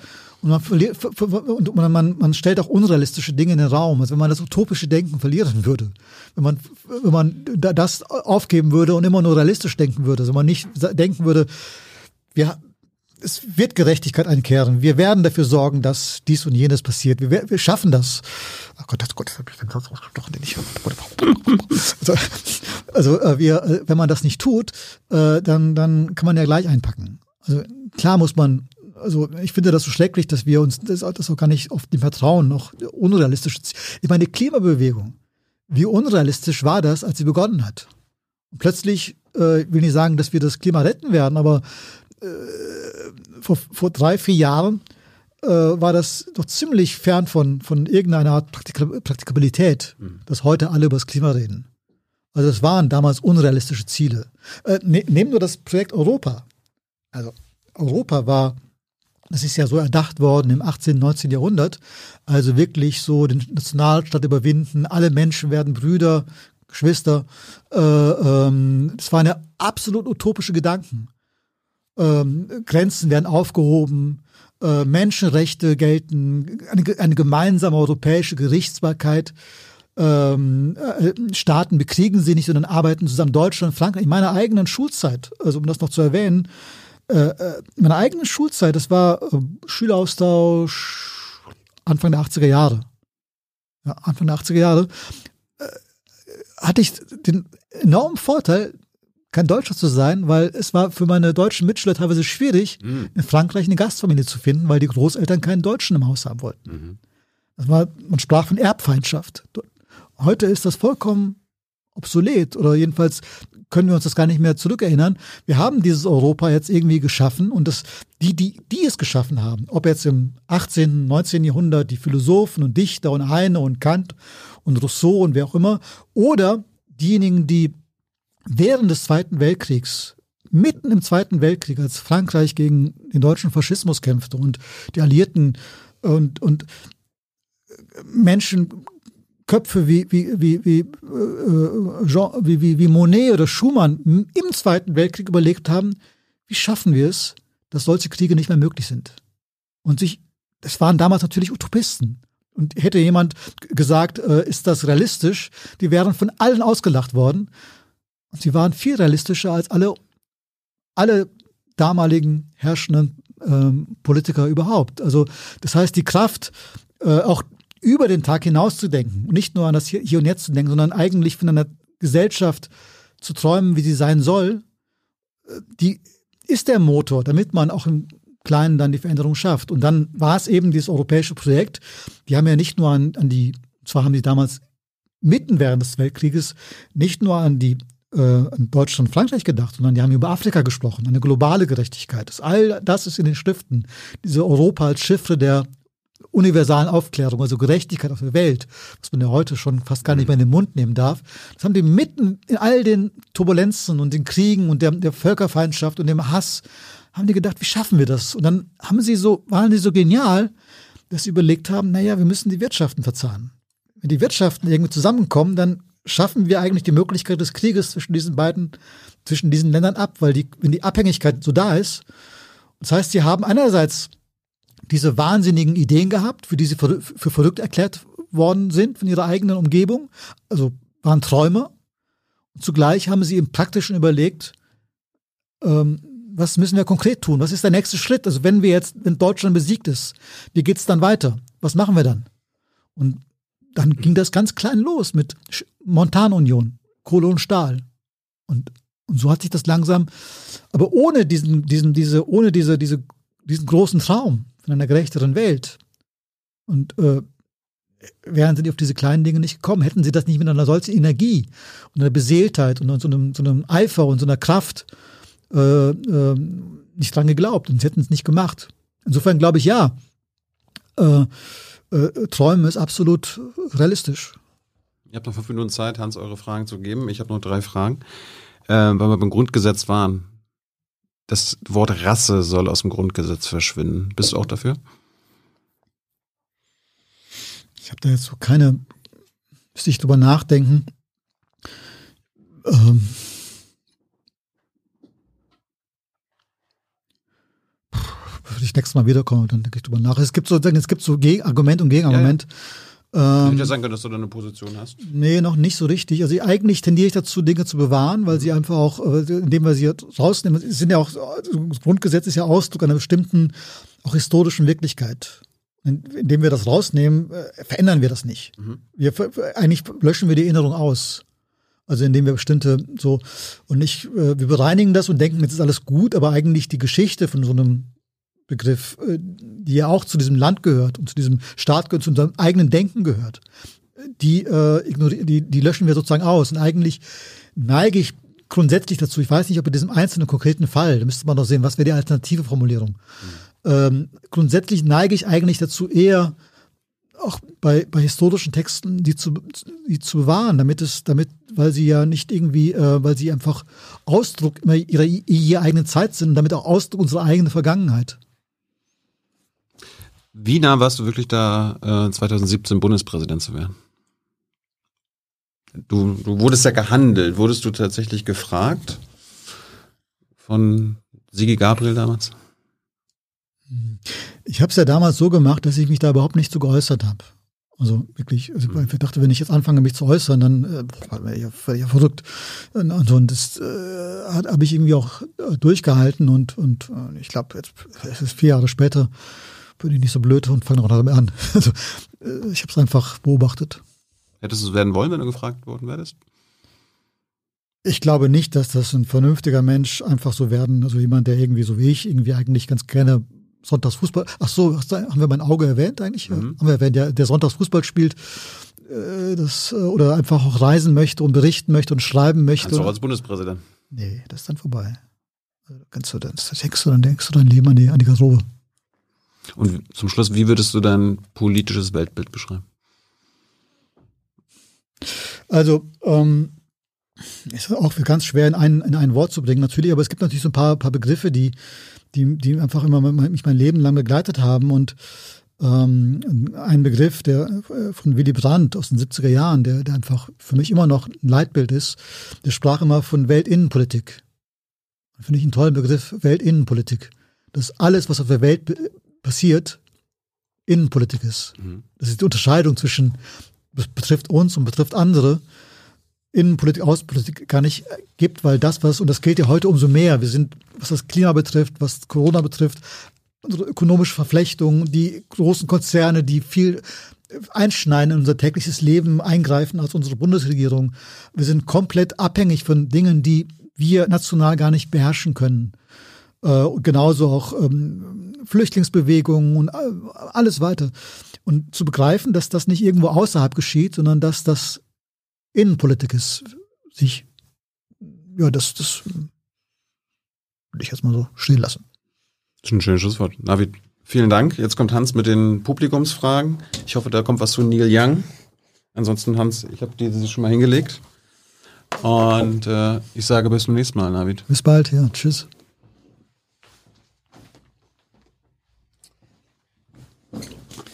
Lieber Navid, es gibt den Wunsch, etwas über dein neues Buch ha, zu erfahren. den Wunsch habe ich auch, ehrlich gesagt. ja, und einer dieser Wünsche ähm, beginnt mit der Formulierung eines Missverständnisses. Da steht nämlich, dein aktuelles Buch heißt im Untertitel, Fragen an Gott. Welche Fragen hast du denn an ihn? Es heißt aber im Untertitel nicht Fragen an Gott, sondern Fragen nach Gott. Genau. Das ist was ziemlich anderes. Ähm, der Titel des Buches ist Jeder soll von da, wo er ist, einen Schritt näher kommen. Darf ich dich bitten, von der Rückseite vorzulesen, wie dieser Titel zustande gekommen ist? Ich finde das eine wunderbare Geschichte. Als Sheikh Abu Sa'id, einer der berühmtesten islamischen Mystiker des 11. Jahrhunderts, einmal nach Tus kam, einer Stadt im Nordosten des heutigen Irans, strömten in Erwartung seiner Predigt so viele Gläubige in die Moschee, dass kein Platz mehr blieb. Gott möge mir vergeben, rief der Platzanweiser, jeder soll von da, wo er ist, einen Schritt näher kommen. Da schloss der Scheich die Versammlung, bevor sie begonnen hatte. Alles, was ich sagen wollte und sämtliche Propheten gesagt haben, hat der Platzanweiser bereits gesagt. Gab er zur Erklärung, bevor er sich umwandte und die Stadt verließ. Jeder soll von da, wo er ist, einen Schritt näher kommen. Das hat dem Buch den Titel gegeben genau. und äh, du hast es geschrieben als ein Buch für junge Menschen, auch für Kinder. Was ist die Aufforderung ähm, oder der Wunsch, den du mit diesem Buch vermitteln möchtest? Was sollen, was bedeutet das? Jeder soll von da, wo er ist oder wo sie ist, einen Schritt näher kommen. Was hat das mit Gott zu tun? Also so ein Buch schreibt man nicht als Aufforderung, es ist ja kein, kein, kein so ein Schreib, äh, ich, da gibt es nicht so ein Ziel, ich, Klassenziel, ich will dies und jenes erreichen bei den Lesern. Nein, es ist einfach, ähm, das heißt ja auch nicht Auskünfte über Gott, sondern Fragen. Das heißt, eigentlich möchte ich wenn ich es irgendwie formulieren sollte, würde ich sagen, ich würde eigentlich gerne, dass Leute einfach diese Fragen stellen. Also wo komme ich her? Was, wie, wie, ist die Welt entstanden? Was ist das hier? Was hält uns? Also wo, was, was ist der Tod? Also dass diese Fragen, ähm, also äh, dass es Fragen auslöst. Das könnte ich aber in gewisser Weise eigentlich über alle meine Bücher sagen. Das gilt mhm. nicht nur für das Buch. Also wenn ich eine Reportage schreibe aus einem über ein Land, dann ist eigentlich äh, bin ich glücklich wenn die Menschen nach dem, der Lektüre des, der Reportage eigentlich viel weniger über das Land zu wissen meinen als vorher. Weil vorher haben sie bestimmte Meinungen und denken, die sind so und so und so weiter, wenn sie eher verwirrt werden. Also wenn sie, wenn sie eigentlich eher so, oh, das habe ich aber gar nicht gewusst oder das ist ja interessant oder das ist und dann selbst anfangen zu, zu das und dass so ein Buch eigentlich ähm, eine, eine Einladung ist, eben selbst sich auf die welche Reise auch immer zu begeben oder dem nachzugehen. Ähm, ich finde sehr schön, was wiederum aus diesem Buch, äh, Zitat, das Buch, das Opa sich gewünscht hat, und das bezieht sich, glaube ich, auf deinen Opa, auf deinen Großvater, ähm, bei dem am äh, Ende der, pardon, das Buch, das Opa sich gewünscht hat, ist kein Wettbewerb, bei dem am Ende der Islam auf Platz eins landen soll. Solche Bücher gibt es genügend. Und Sieger ist zufällig immer die eigene Religion. Ja, das gibt's in vielen äh, Religionen. Ähm, dein Buch äh, ist eine Aufforderung, wenn man so will, oder ein Wunsch, sich mit den Fragen des Seins, darf genau. man das sozusagen, ja. äh, zu genau. beschäftigen. Also eigentlich die Fragen, die, die man sich als, als Kind gestellt hat, so die, dieses Staunen, also wie man, wie, wie so, so einfach ähm, genau diese Fragen ähm, und zwar ohne, dass ich jetzt äh, die Antworten weiß. Also wäre schön, wenn ich sie wüsste. Mhm. Aber äh, dass es diese Fragen gibt. Also wir sind so gewohnt. Wir leben jeden Tag im Hier und Jetzt und machen dies und jenes und so weiter und, und nehmen alles so selbstverständlich wahr. Sozusagen, wenn wir einen Augenblick nachdenken, wo sind wir eigentlich hier? Also, also als ob wir zum, also sich vorzustellen, man würde zum ersten Mal durch dieses Leben gehen würde man über alles Mögliche staunen. Was mhm. ist das Mikrofon? Wer ist das? Wieso, wie fühlt sich das denn an? Und, und also alles Mögliche wäre staunenswert. Und ist es ja auch. Also, dass das in meiner Brust ein Herz schlägt, ist ja unglaublich eigentlich, oder? Also, das weiß man zwar irgendwie, aber wenn man drüber nachdenkt, dass in jeder dieser Brüste von all den Menschen, von den, ähm, äh, all das, wie kommt das? Also, was setzt das in Gang? Dann kann man nachfragen, biologische Vorgänge, physiologische Vorgänge und so weiter.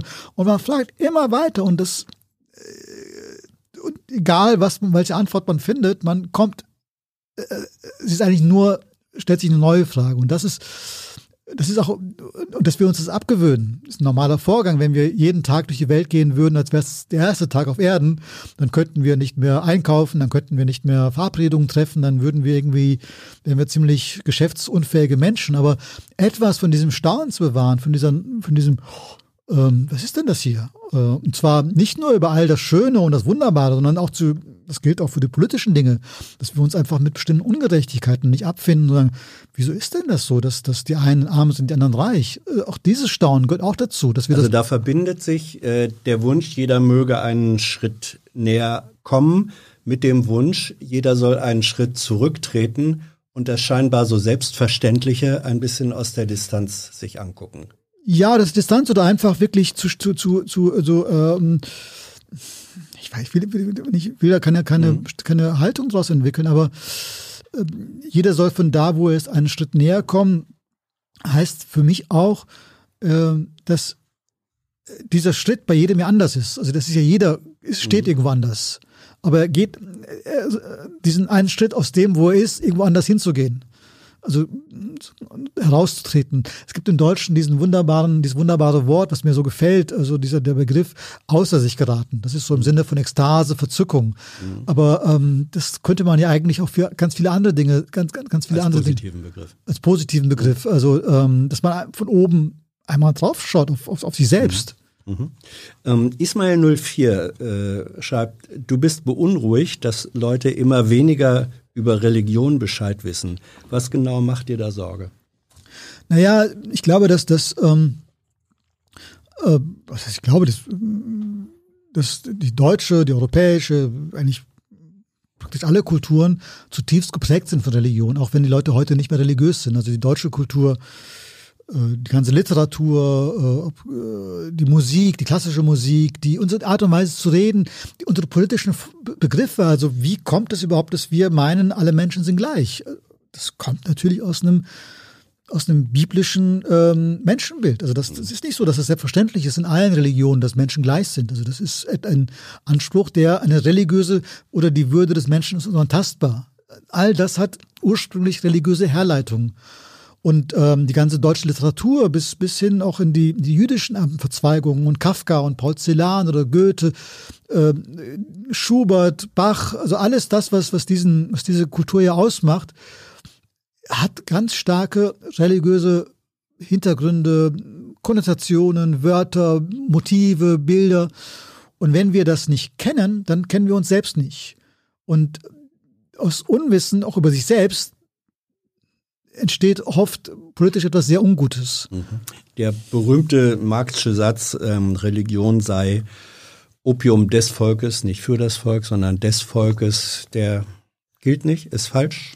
Doch, klar gilt der, aber es gilt auch der, der andere Satz, der eben da nicht zitiert wird von Marx, der, der Satz vorher, ich glaube vorher, nachher, ist ein Aufschrei der, der Massen, also der, der. Und gleichzeitig Ausdruck tiefer Verzweiflung. Genau, aus, so, also das, das, äh, der, der, der, das wird immer so verkürzt und man, mhm. Marx war halt äh, einfach viel, viel klüger mhm. als diejenigen, die immer diesen einen Satz von ihm zitieren. Mhm. Ähm, dann wurde gefragt, ein, ähm, in einem, was ist jetzt, ja, zu einem anderen Buch.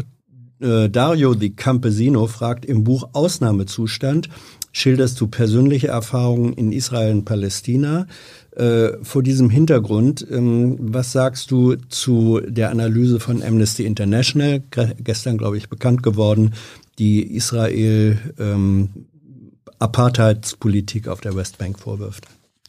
Ich habe den Bericht jetzt noch gar nicht gelesen, bin ja gerade auf Lesereise und, und, und, und ähm, ich meine, das, was da, was ich selbst im Iran, da, da, da, äh, in Israel-Palästina gesehen habe, ist jedenfalls in den besetzten Gebieten, und es wird ja von vielen israelischen Menschenrechtsgruppen mhm. auch so bezeichnet, entspricht ziemlich allen Kriterien der, der Apartheid, nicht der südafrikanischen, mhm. aber wenn man es sozusagen an den herkömmlichen. Zugleich äh, weiß ich natürlich, dass der Begriff ähm, auch instrumentalisiert wird, also dass das eben nicht äh, und, und insofern ist es eine, ähm, eine, eine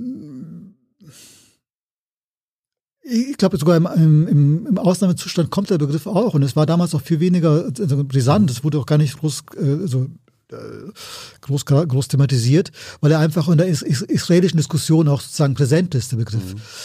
Die Frage ist eher, ob es heute in den Diskussionen, die man führt äh, und wo auch vielleicht der Antisemitismus nochmal eine ganz andere Sch Schwingung bekommen hat, ob äh, es gibt ja keinen kontextlosen Begriff. Mhm. Also Darf ich äh, an der Stelle, weil wir haben gestern in der Bundespressekonferenz danach gefragt, wie die Bundesregierung dazu steht und dann war die Auskunft des Auswärtigen Amtes. Ähm, ungeachtet der Tatsache, ob das, was im Bericht steht, substanziell richtig ist oder nicht, wir verwenden diesen Begriff nicht, weil er, weil die Gefahr besteht, dass damit Antisemitismus befördert würde. Ist das legitim, sich nein, so ich, zu äußern? Nein, ich glaube, das ist, dass man sich bewusst sein muss, dass äh, ähm, ist egal, was man sagt, dass es äh, sehr auf den Kontext ankommt. Wenn, wenn, wenn ich rede, kommt es darauf an, in welchem Kontext sage ich. Das, das, das, was hier wahr sein kann, Sprache ist immer von dem Adressaten abhängig, immer von der Situation abhängig. Es gibt keine absolute Sprache, keine reine Sprache. Und gerade so ein, ein politisch aufgeladen, wir haben es eben mit der Gender-Diskussion auch sozusagen auch, da sagt man ein Stichwort und alle schreien auf und so weiter. Nein, ich glaube, äh, es gibt einen spezifischen Kontext, wo der Sinn, wo der gleiche Begriff vielleicht richtig sein kann. Und es gibt einen spezifischen Kontext, wo, wo ich den Begriff nicht verwenden würde. Es macht einen Unterschied, ob ein israelischer Menschenrechtsaktivist diesen Begriff benutzt oder ob ihn ein deutscher Antisemit benutzt. Mhm. Also deshalb glaube ich, dass, dass, dass äh, und ich bin ja, bin ja jemand, ich lebe ja nun mal von der Sprache, das ist ja mein Beruf, dass ich, und das bedeutet, dass ich mir Gedanken mache, in welcher Situation formuliere ich etwas? In welcher Situation beschreibe ich etwas? Was löse ich damit aus?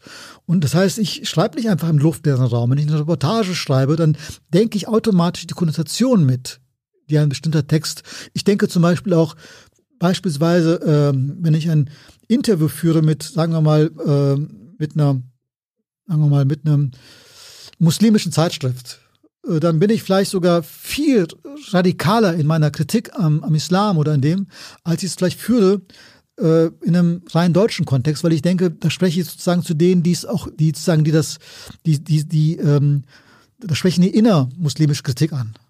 Du hast es in deiner äh, Rede zur Verleihung des Friedenspreises, glaube ich, so genannt, dass man gegenüber dem, äh, was man liebt, was genau. dem eigenen, noch kritischer und Ge radikaler genau. sein muss. Zugleich ist mir bewusst natürlich, dass ich in, einem Staat lebe oder in einer Gesellschaft lebe, wo es auch viele antimuslimische Ressentiments gibt. Das heißt, das Gleiche, was hier vollkommen richtig, auch in der Schärfe mhm. notwendig ist, würde ich vielleicht in einem anderen Kontext, wo eh alle draufschlagen, mhm. irgendwo etwas anders betonen, differenzieren und so weiter. Das heißt, wir reden da nicht in so einem, in so einem luftleeren Raum, wo, äh, wo sozusagen gerade mit so einem Begriff und gerade mit, mit Israel, wo sozusagen, wo wir einfach sagen können, so und so ist das, sondern müssen uns natürlich überlegen, äh, was lösen wir mit bestimmten Wörtern aus und dass beispielsweise eine Bundesregierung, ähm, äh, sagen wir mal, ähm, ähm, vorsichtiger mit Begriffen umgeht, äh, halte ich für richtig. Mhm.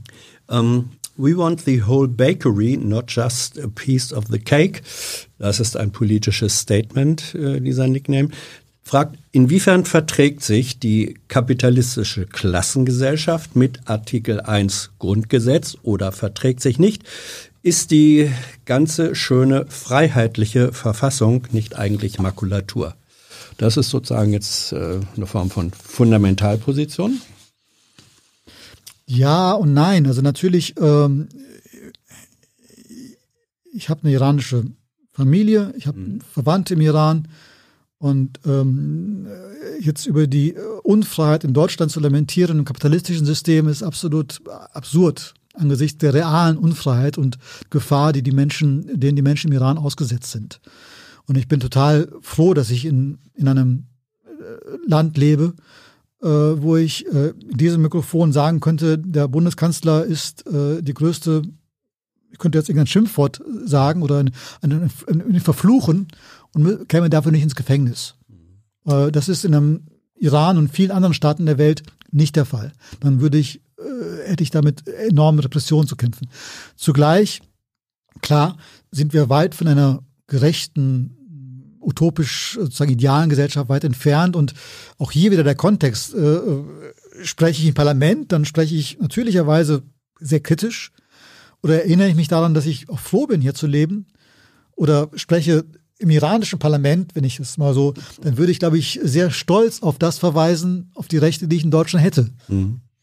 Damit hast du eigentlich auch die Frage von Baldur Lottbock, ja, wir haben die gelesen, beantwortet, der das auch wissen will. Wie vergleichst du die Situation in Deutschland mit der Situation äh, im Iran? Ähm, Sarah Gorbarian, glaube ich. Das Demokratische im Iran ist, dass man mittlerweile Musik im Auto hören darf. Ironisch, richtig? Ich glaube, es ist eher ironisch gemeint, ja. Ich lasse es mal so kann Ja trotzdem, kann ja trotzdem äh, auch wahr sein. Ja, ja, nee, ich glaube, ähm. das ist ja, nein, das ist ja, also, ist, man kann sie auch zu Hause hören, man kann auch, mhm. wie auch immer, aber. Äh, so. Aber äh, du, du hattest, ihr hattet das vorhin äh, auch schon angesprochen, dass es äh, Liberalisierung im Privatbereich äh, gibt, genau. als Möglichkeit, Druck abzulassen, aber da, wo die Organisation anfängt, es wird die Grenze gesetzt. Das genau. ist, glaube ich, damit gemeint. Don Giovanni fragt, was kommt nach Khamenei? Werden dann die Revolutionsgarden übernehmen? Eigentlich haben sie schon übernommen. Also äh, klar, also ich kann das auch nicht genau ausdifferenzieren, wer jetzt genau, äh, ob die Revolutionsgarden, aber faktisch ist es ein System, in dem die Revolutionsgarden enorme Macht haben und wer jetzt wen kontrolliert, ob die, das weiß ich nicht, aber äh, jedenfalls zu glauben, dass mit dem, dass es nach Khamenei, plötzlich anders wird, das, das, das, ist eben ein System und das wird so erstmal weitergehen. Äh, Taki, was sagst du zum Atomabkommen mit Iran? Waren die Sanktionen erfolgreich äh, oder haben sie eigentlich den Menschen, den normalen Menschen nur geschadet? Wir haben dem normalen Menschen enorm geschadet. Also gerade im Bereich etwa der Medikamente zum Beispiel. Also wie schwierig ist es, an, an, an vernünftige Medikamente zu kommen. Medizinische Medizintechnik zum Beispiel. Äh, ähm, und ich denke auch, dass in dem Atomabkommen auch, auch durchaus Chancen waren. Dass es der Weg, also dass es schon auch vernünftig war, ähm, ähm, weil natürlich die Gefahr, dass Iran Atombomben bekommen, war real. Und wow. natürlich war das ein, wie? ist wow. real, jetzt ist sie um, um, umso real, reeller geworden, natürlich. Mhm. Und, ähm, und natürlich war es auch richtig, äh, zu versuchen, ja der Diplomatie eine Chance zu geben, ins Gespräch zu kommen, durch wirtschaftliche Öffnung, ist ja Austausch, Menschen können reisen, äh, Kontakt mit der Welt. Äh, ich glaube, die, diese Aspekte, dass, dass, dass, dass eine Liberalisierung hier von unten auch kommt, indem einfach Menschen Kontakt zueinander haben, Weltbilder sich öffnen, äh, ähm, Begegnungen stehen, Kulturaustausch, all das, das wird oft unterschätzt und ähm, das war ein Versuch wert und ich glaube, dass das, dass das richtig war zu dem damaligen Zeitpunkt und jetzt scheint es einfach ähm, so zu sein. Ich weiß nicht, wie jetzt, wie das weitergeht mit dem, mit dem, mit diesem Atomabkommen, aber die, die, das Potenzial für eine Öffnung, wie es vielleicht vor ein paar Jahren noch in der Gesellschaft da war, auch in den, in den ist äh, heute jedenfalls nicht mehr so einfach anzufinden, weil die Menschen entweder ins Ausland vertrieben worden sind, die Aktivisten oder im Gefängnis sind, weil diese Opposition ähm, zerstört worden ist und, und sich langsam neu herausbilden mussten, weil die Menschen auch erstmal müde sind. Jetzt kam die Pandemie noch hinzu wo die Menschen auch mit ganz anderen Dingen beschäftigt waren, nicht einmal aus dem Haus gehen konnten oft. Also da wurde, schon, äh, da hake ich direkt ein, da wurde gefragt, hätte die Patentfreigabe, du hast vorhin die dramatische Situation der Pandemiefolgen im Iran, äh, in Iran geschildert, hätte Patentfreigabe geholfen im Iran oder ich bin jetzt wirklich kein, kein, kein äh, da nicht kompetent. Äh, dass, dass, dass, äh, ich, mein Laienverstand sagt ja, natürlich hätte man. Also ich, mein Laienverstand sagt, äh, dass diese Patente eigentlich in solchen lebenswichtigen und, und für die, alle Welt, äh, also, dass jeder Mensch ein Recht haben sollte auf so einen, äh, auf so einen Impfstoff und dass, dass gerade auch andere Staaten das bauen, herstellen sollten. Aber ich bin da wirklich nie Experte genug und um jetzt irgendwie jedem Gegenargument mhm. äh, kompetent äh, zu, zu entgegnen. Ja, aber äh, die, die sozusagen die qualifizierte Laienantwort ist für einen Diskurs vielleicht nicht so ganz unwichtig. Jonas Neugebauer ähm, schürt das Iran-Regime das Feindbild Israel psychologisch, um das eigene Volk zu einen. Ein gemeinsames Feindbild kann eben auch einigen im Inneren, kennt man. Äh, ja, das glaube ich nie. Also im Iran selbst ist das, ist das kein, kein sehr großes Thema. Das ist, glaube ich, eher um die Meinungsführerschaft in der islamischen Welt äh, zu, zu behaupten. Die Iraner selbst, äh, also äh, die normalen Menschen haben kein großes Feindbild. Also die sind die eher, auch von Haus aus äh, gibt es ein anti-arabisches Feindbild, was teilweise sehr, sehr unangenehm ist, also wirklich ein Ressentiment auch so ein iranischer Nationalstolz gegen die Araber. Ähm, ähm, ich glaube, das ist, ähm, ähm, es gab auch vor der Revolution eine enge Beziehung zum, zum Staat Israel. Es gibt äh, viel Austausch, es gibt viele Iraner, die jetzt, äh, iranische Juden, die in Israel sind, die auch teilweise immer noch hin und her reisen. Ähm, noch einen gewissen Stolz auf die Vergangenheit, in dem als Iran Schutz bot. Äh, Juden. Aber wird nicht Israel sozusagen von der politischen Führung zu einem kollektiven Feindbild erklärt. Warum ist das dann so? Ich glaube wirklich, wie gesagt, weil es eher darum geht, das hat eher eine außenpolitische äh, äh, mhm. Bedeutung, um in der islamischen Welt, wo natürlich Palästina ein viel größeres Thema ist als im Iran selbst, äh, sozusagen da zu behaupten, wir sind die, äh, sozusagen, wir halten die Fahne Palästinas hoch. Ah, verstehe. Ähm, Takif, äh, kannst du dir vorstellen, mit Taliban schon Gespräche zu führen? Das kann man ja im Ausnahmezustand nachlesen, dass ich die geführt habe. Ja. Ein Lesetipp nochmal. Ähm, so, äh, letzten drei Fragen. Axel Urbanski, ist Identität, weil ihr vorhin ja über Identität auch gesprochen habt, ist Identität nicht etwas zutiefst Persönliches oder etwas Familiäres? Ja, klar. Also, also was, was soll sein, soll sie sonst sein? Mhm. Ich glaube, sie ist einfach nicht eindeutig. Sie ist nicht, sagen, niemand hat eine klare Identität. Jeder von uns in jedem von uns sind so viele verschiedene Menschen, Herkünfte, äh, Emotionen, äh, Sympathien und so weiter. Das ist, was, was heißt eine Identität? Ist es das zu wissen, wer man ist? Ich benutze diesen Begriff gar nicht so. Also ich, ah. ich, ich, ich, kann mit dem Begriff gar nicht viel anfangen, mhm. weil ich finde ihn, also ich finde ihn viel zu, also ich finde, er entspricht äh, gar nicht einem Men ein Mensch ist so viel reicher als das, was mit diesem Begriff äh, gemeint ist. Also eigentlich kann man sogar sagen, jede Art von Literatur ist sprengt eine Identität. Also wir haben vielleicht irgendwelche Begriffe von Menschen, die Männer sind so, die Iraker sind so, bestimmte äh, Vorstellungen, wie Menschen sind und dann kommt ein toller Romanautor wie Proust mhm. oder wir sagen, Liebe ist so oder Liebe ist das und dann kommt ein, ein Marcel Proust und zeigt, Liebe ist zugleich das und das Gegenteil und dies und jenes und all das und es ist, es ist eben nicht auf einen Begriff zu bringen. Und eigentlich mhm. geht Literatur genau um diese Vorgänge, dass es nicht auf einen Begriff ja. zu bringen ist. Also sozusagen, äh, du bist gegen Identität, sofern der Begriff etwas Einengendes, Normiertes hat. Ne? Ich würde mal darauf hinweisen, dass es kein Zufall ist, dass die rechtsradikale Bewegung mhm. in äh, Europa sich identitär nennt. Mhm. Also, äh, dass der, äh, in diesem Begriff Identität ist für mich etwas Repressives, weil es Menschen einengt auf bestimmte Zuschreibungen, auf bestimmte Merkmale, die sie haben, aber sie haben, dass sie zugleich alles mögliche andere auch sind. In diesem Zusammenhang, vorletzte Anmerkung, eine These von Monja Ben äh, Messaoud. Sie schreibt ähm, oder sie vermutet bei den äh, Konservativen eine Gemengelage aus Angst, Kontrolle, innerer Abwehr gegen Ambiguität. Konservative haben mit Vieldeutigkeit oft ein Problem. Hat sie da recht? Die Fortschrittlichen ja teilweise auch. Also ich weiß gar nicht, was konservativ ist oder nicht. Also ich, also, ähm, ich fühle mich manchmal, ähm, äh, weiß ich nicht genau, keine Ahnung. Mhm. Passen. Dann die vorletzte Frage zu Neil Young. Die ah. kam äh, von Olaf Schwand rein. Ähm, Du hast ein schönes und außergewöhnliches Buch über Neil Young geschrieben, in dem du auch beschreibst, wie du deine Tochter immer wieder mit Neil Young Musik beruhigt hast und besonders über den Vers nachdenkst. And now she's living there. She loves me to this day. I still can't remember when or how I lost my way. Ähm, er möchte gern wissen, warum hast du über Neil Young geschrieben? Das ist ein so anderes Thema als die sonstigen. Und warum heißt das, äh, hat das Buch den Titel das Buch der von Neil Young Getöteten. Naja, warum ich, habe ich über Neil Young geschrieben ist, äh, weil ich einfach die Musik äh, mit der Auf mit, mit Leidenschaft liebe und, und einfach, äh, die mich mein Leben lang begleitet und ich, sie mir wichtig ist. Und es ist wirklich so, dass, äh, dass es äh, also ah, viele, die es damals gelesen haben, sogar dieser Fangemeinde, das war ja mein erstes literarisches Buch und bin ich auch ganz oft eingeladen, so von so von Neil Young Fanzirkeln oder so Neil Young äh, sagen Coverbands, die sich getroffen haben, so und dann alle so mit dem VW Bulli angereist sind und so, so alle bisschen so. und und die wunderten sich immer, wie du beschäftigst dich auch noch mit anderen Dingen, also weil für die bin ich einfach der Neil Young Autor ja. bis heute. Äh, und klar, warum denn nicht? Also, Aber warum der von das Buch der von Neil Young Getöteten? Ähm, das äh, wenn er das Buch gelesen hat, dann weiß er, dass der Olaf, der, warum das so heißt und alle anderen können das Buch ja lesen. ja, so viel zur Abteilung äh, Selbstvermarktung, sehr gut.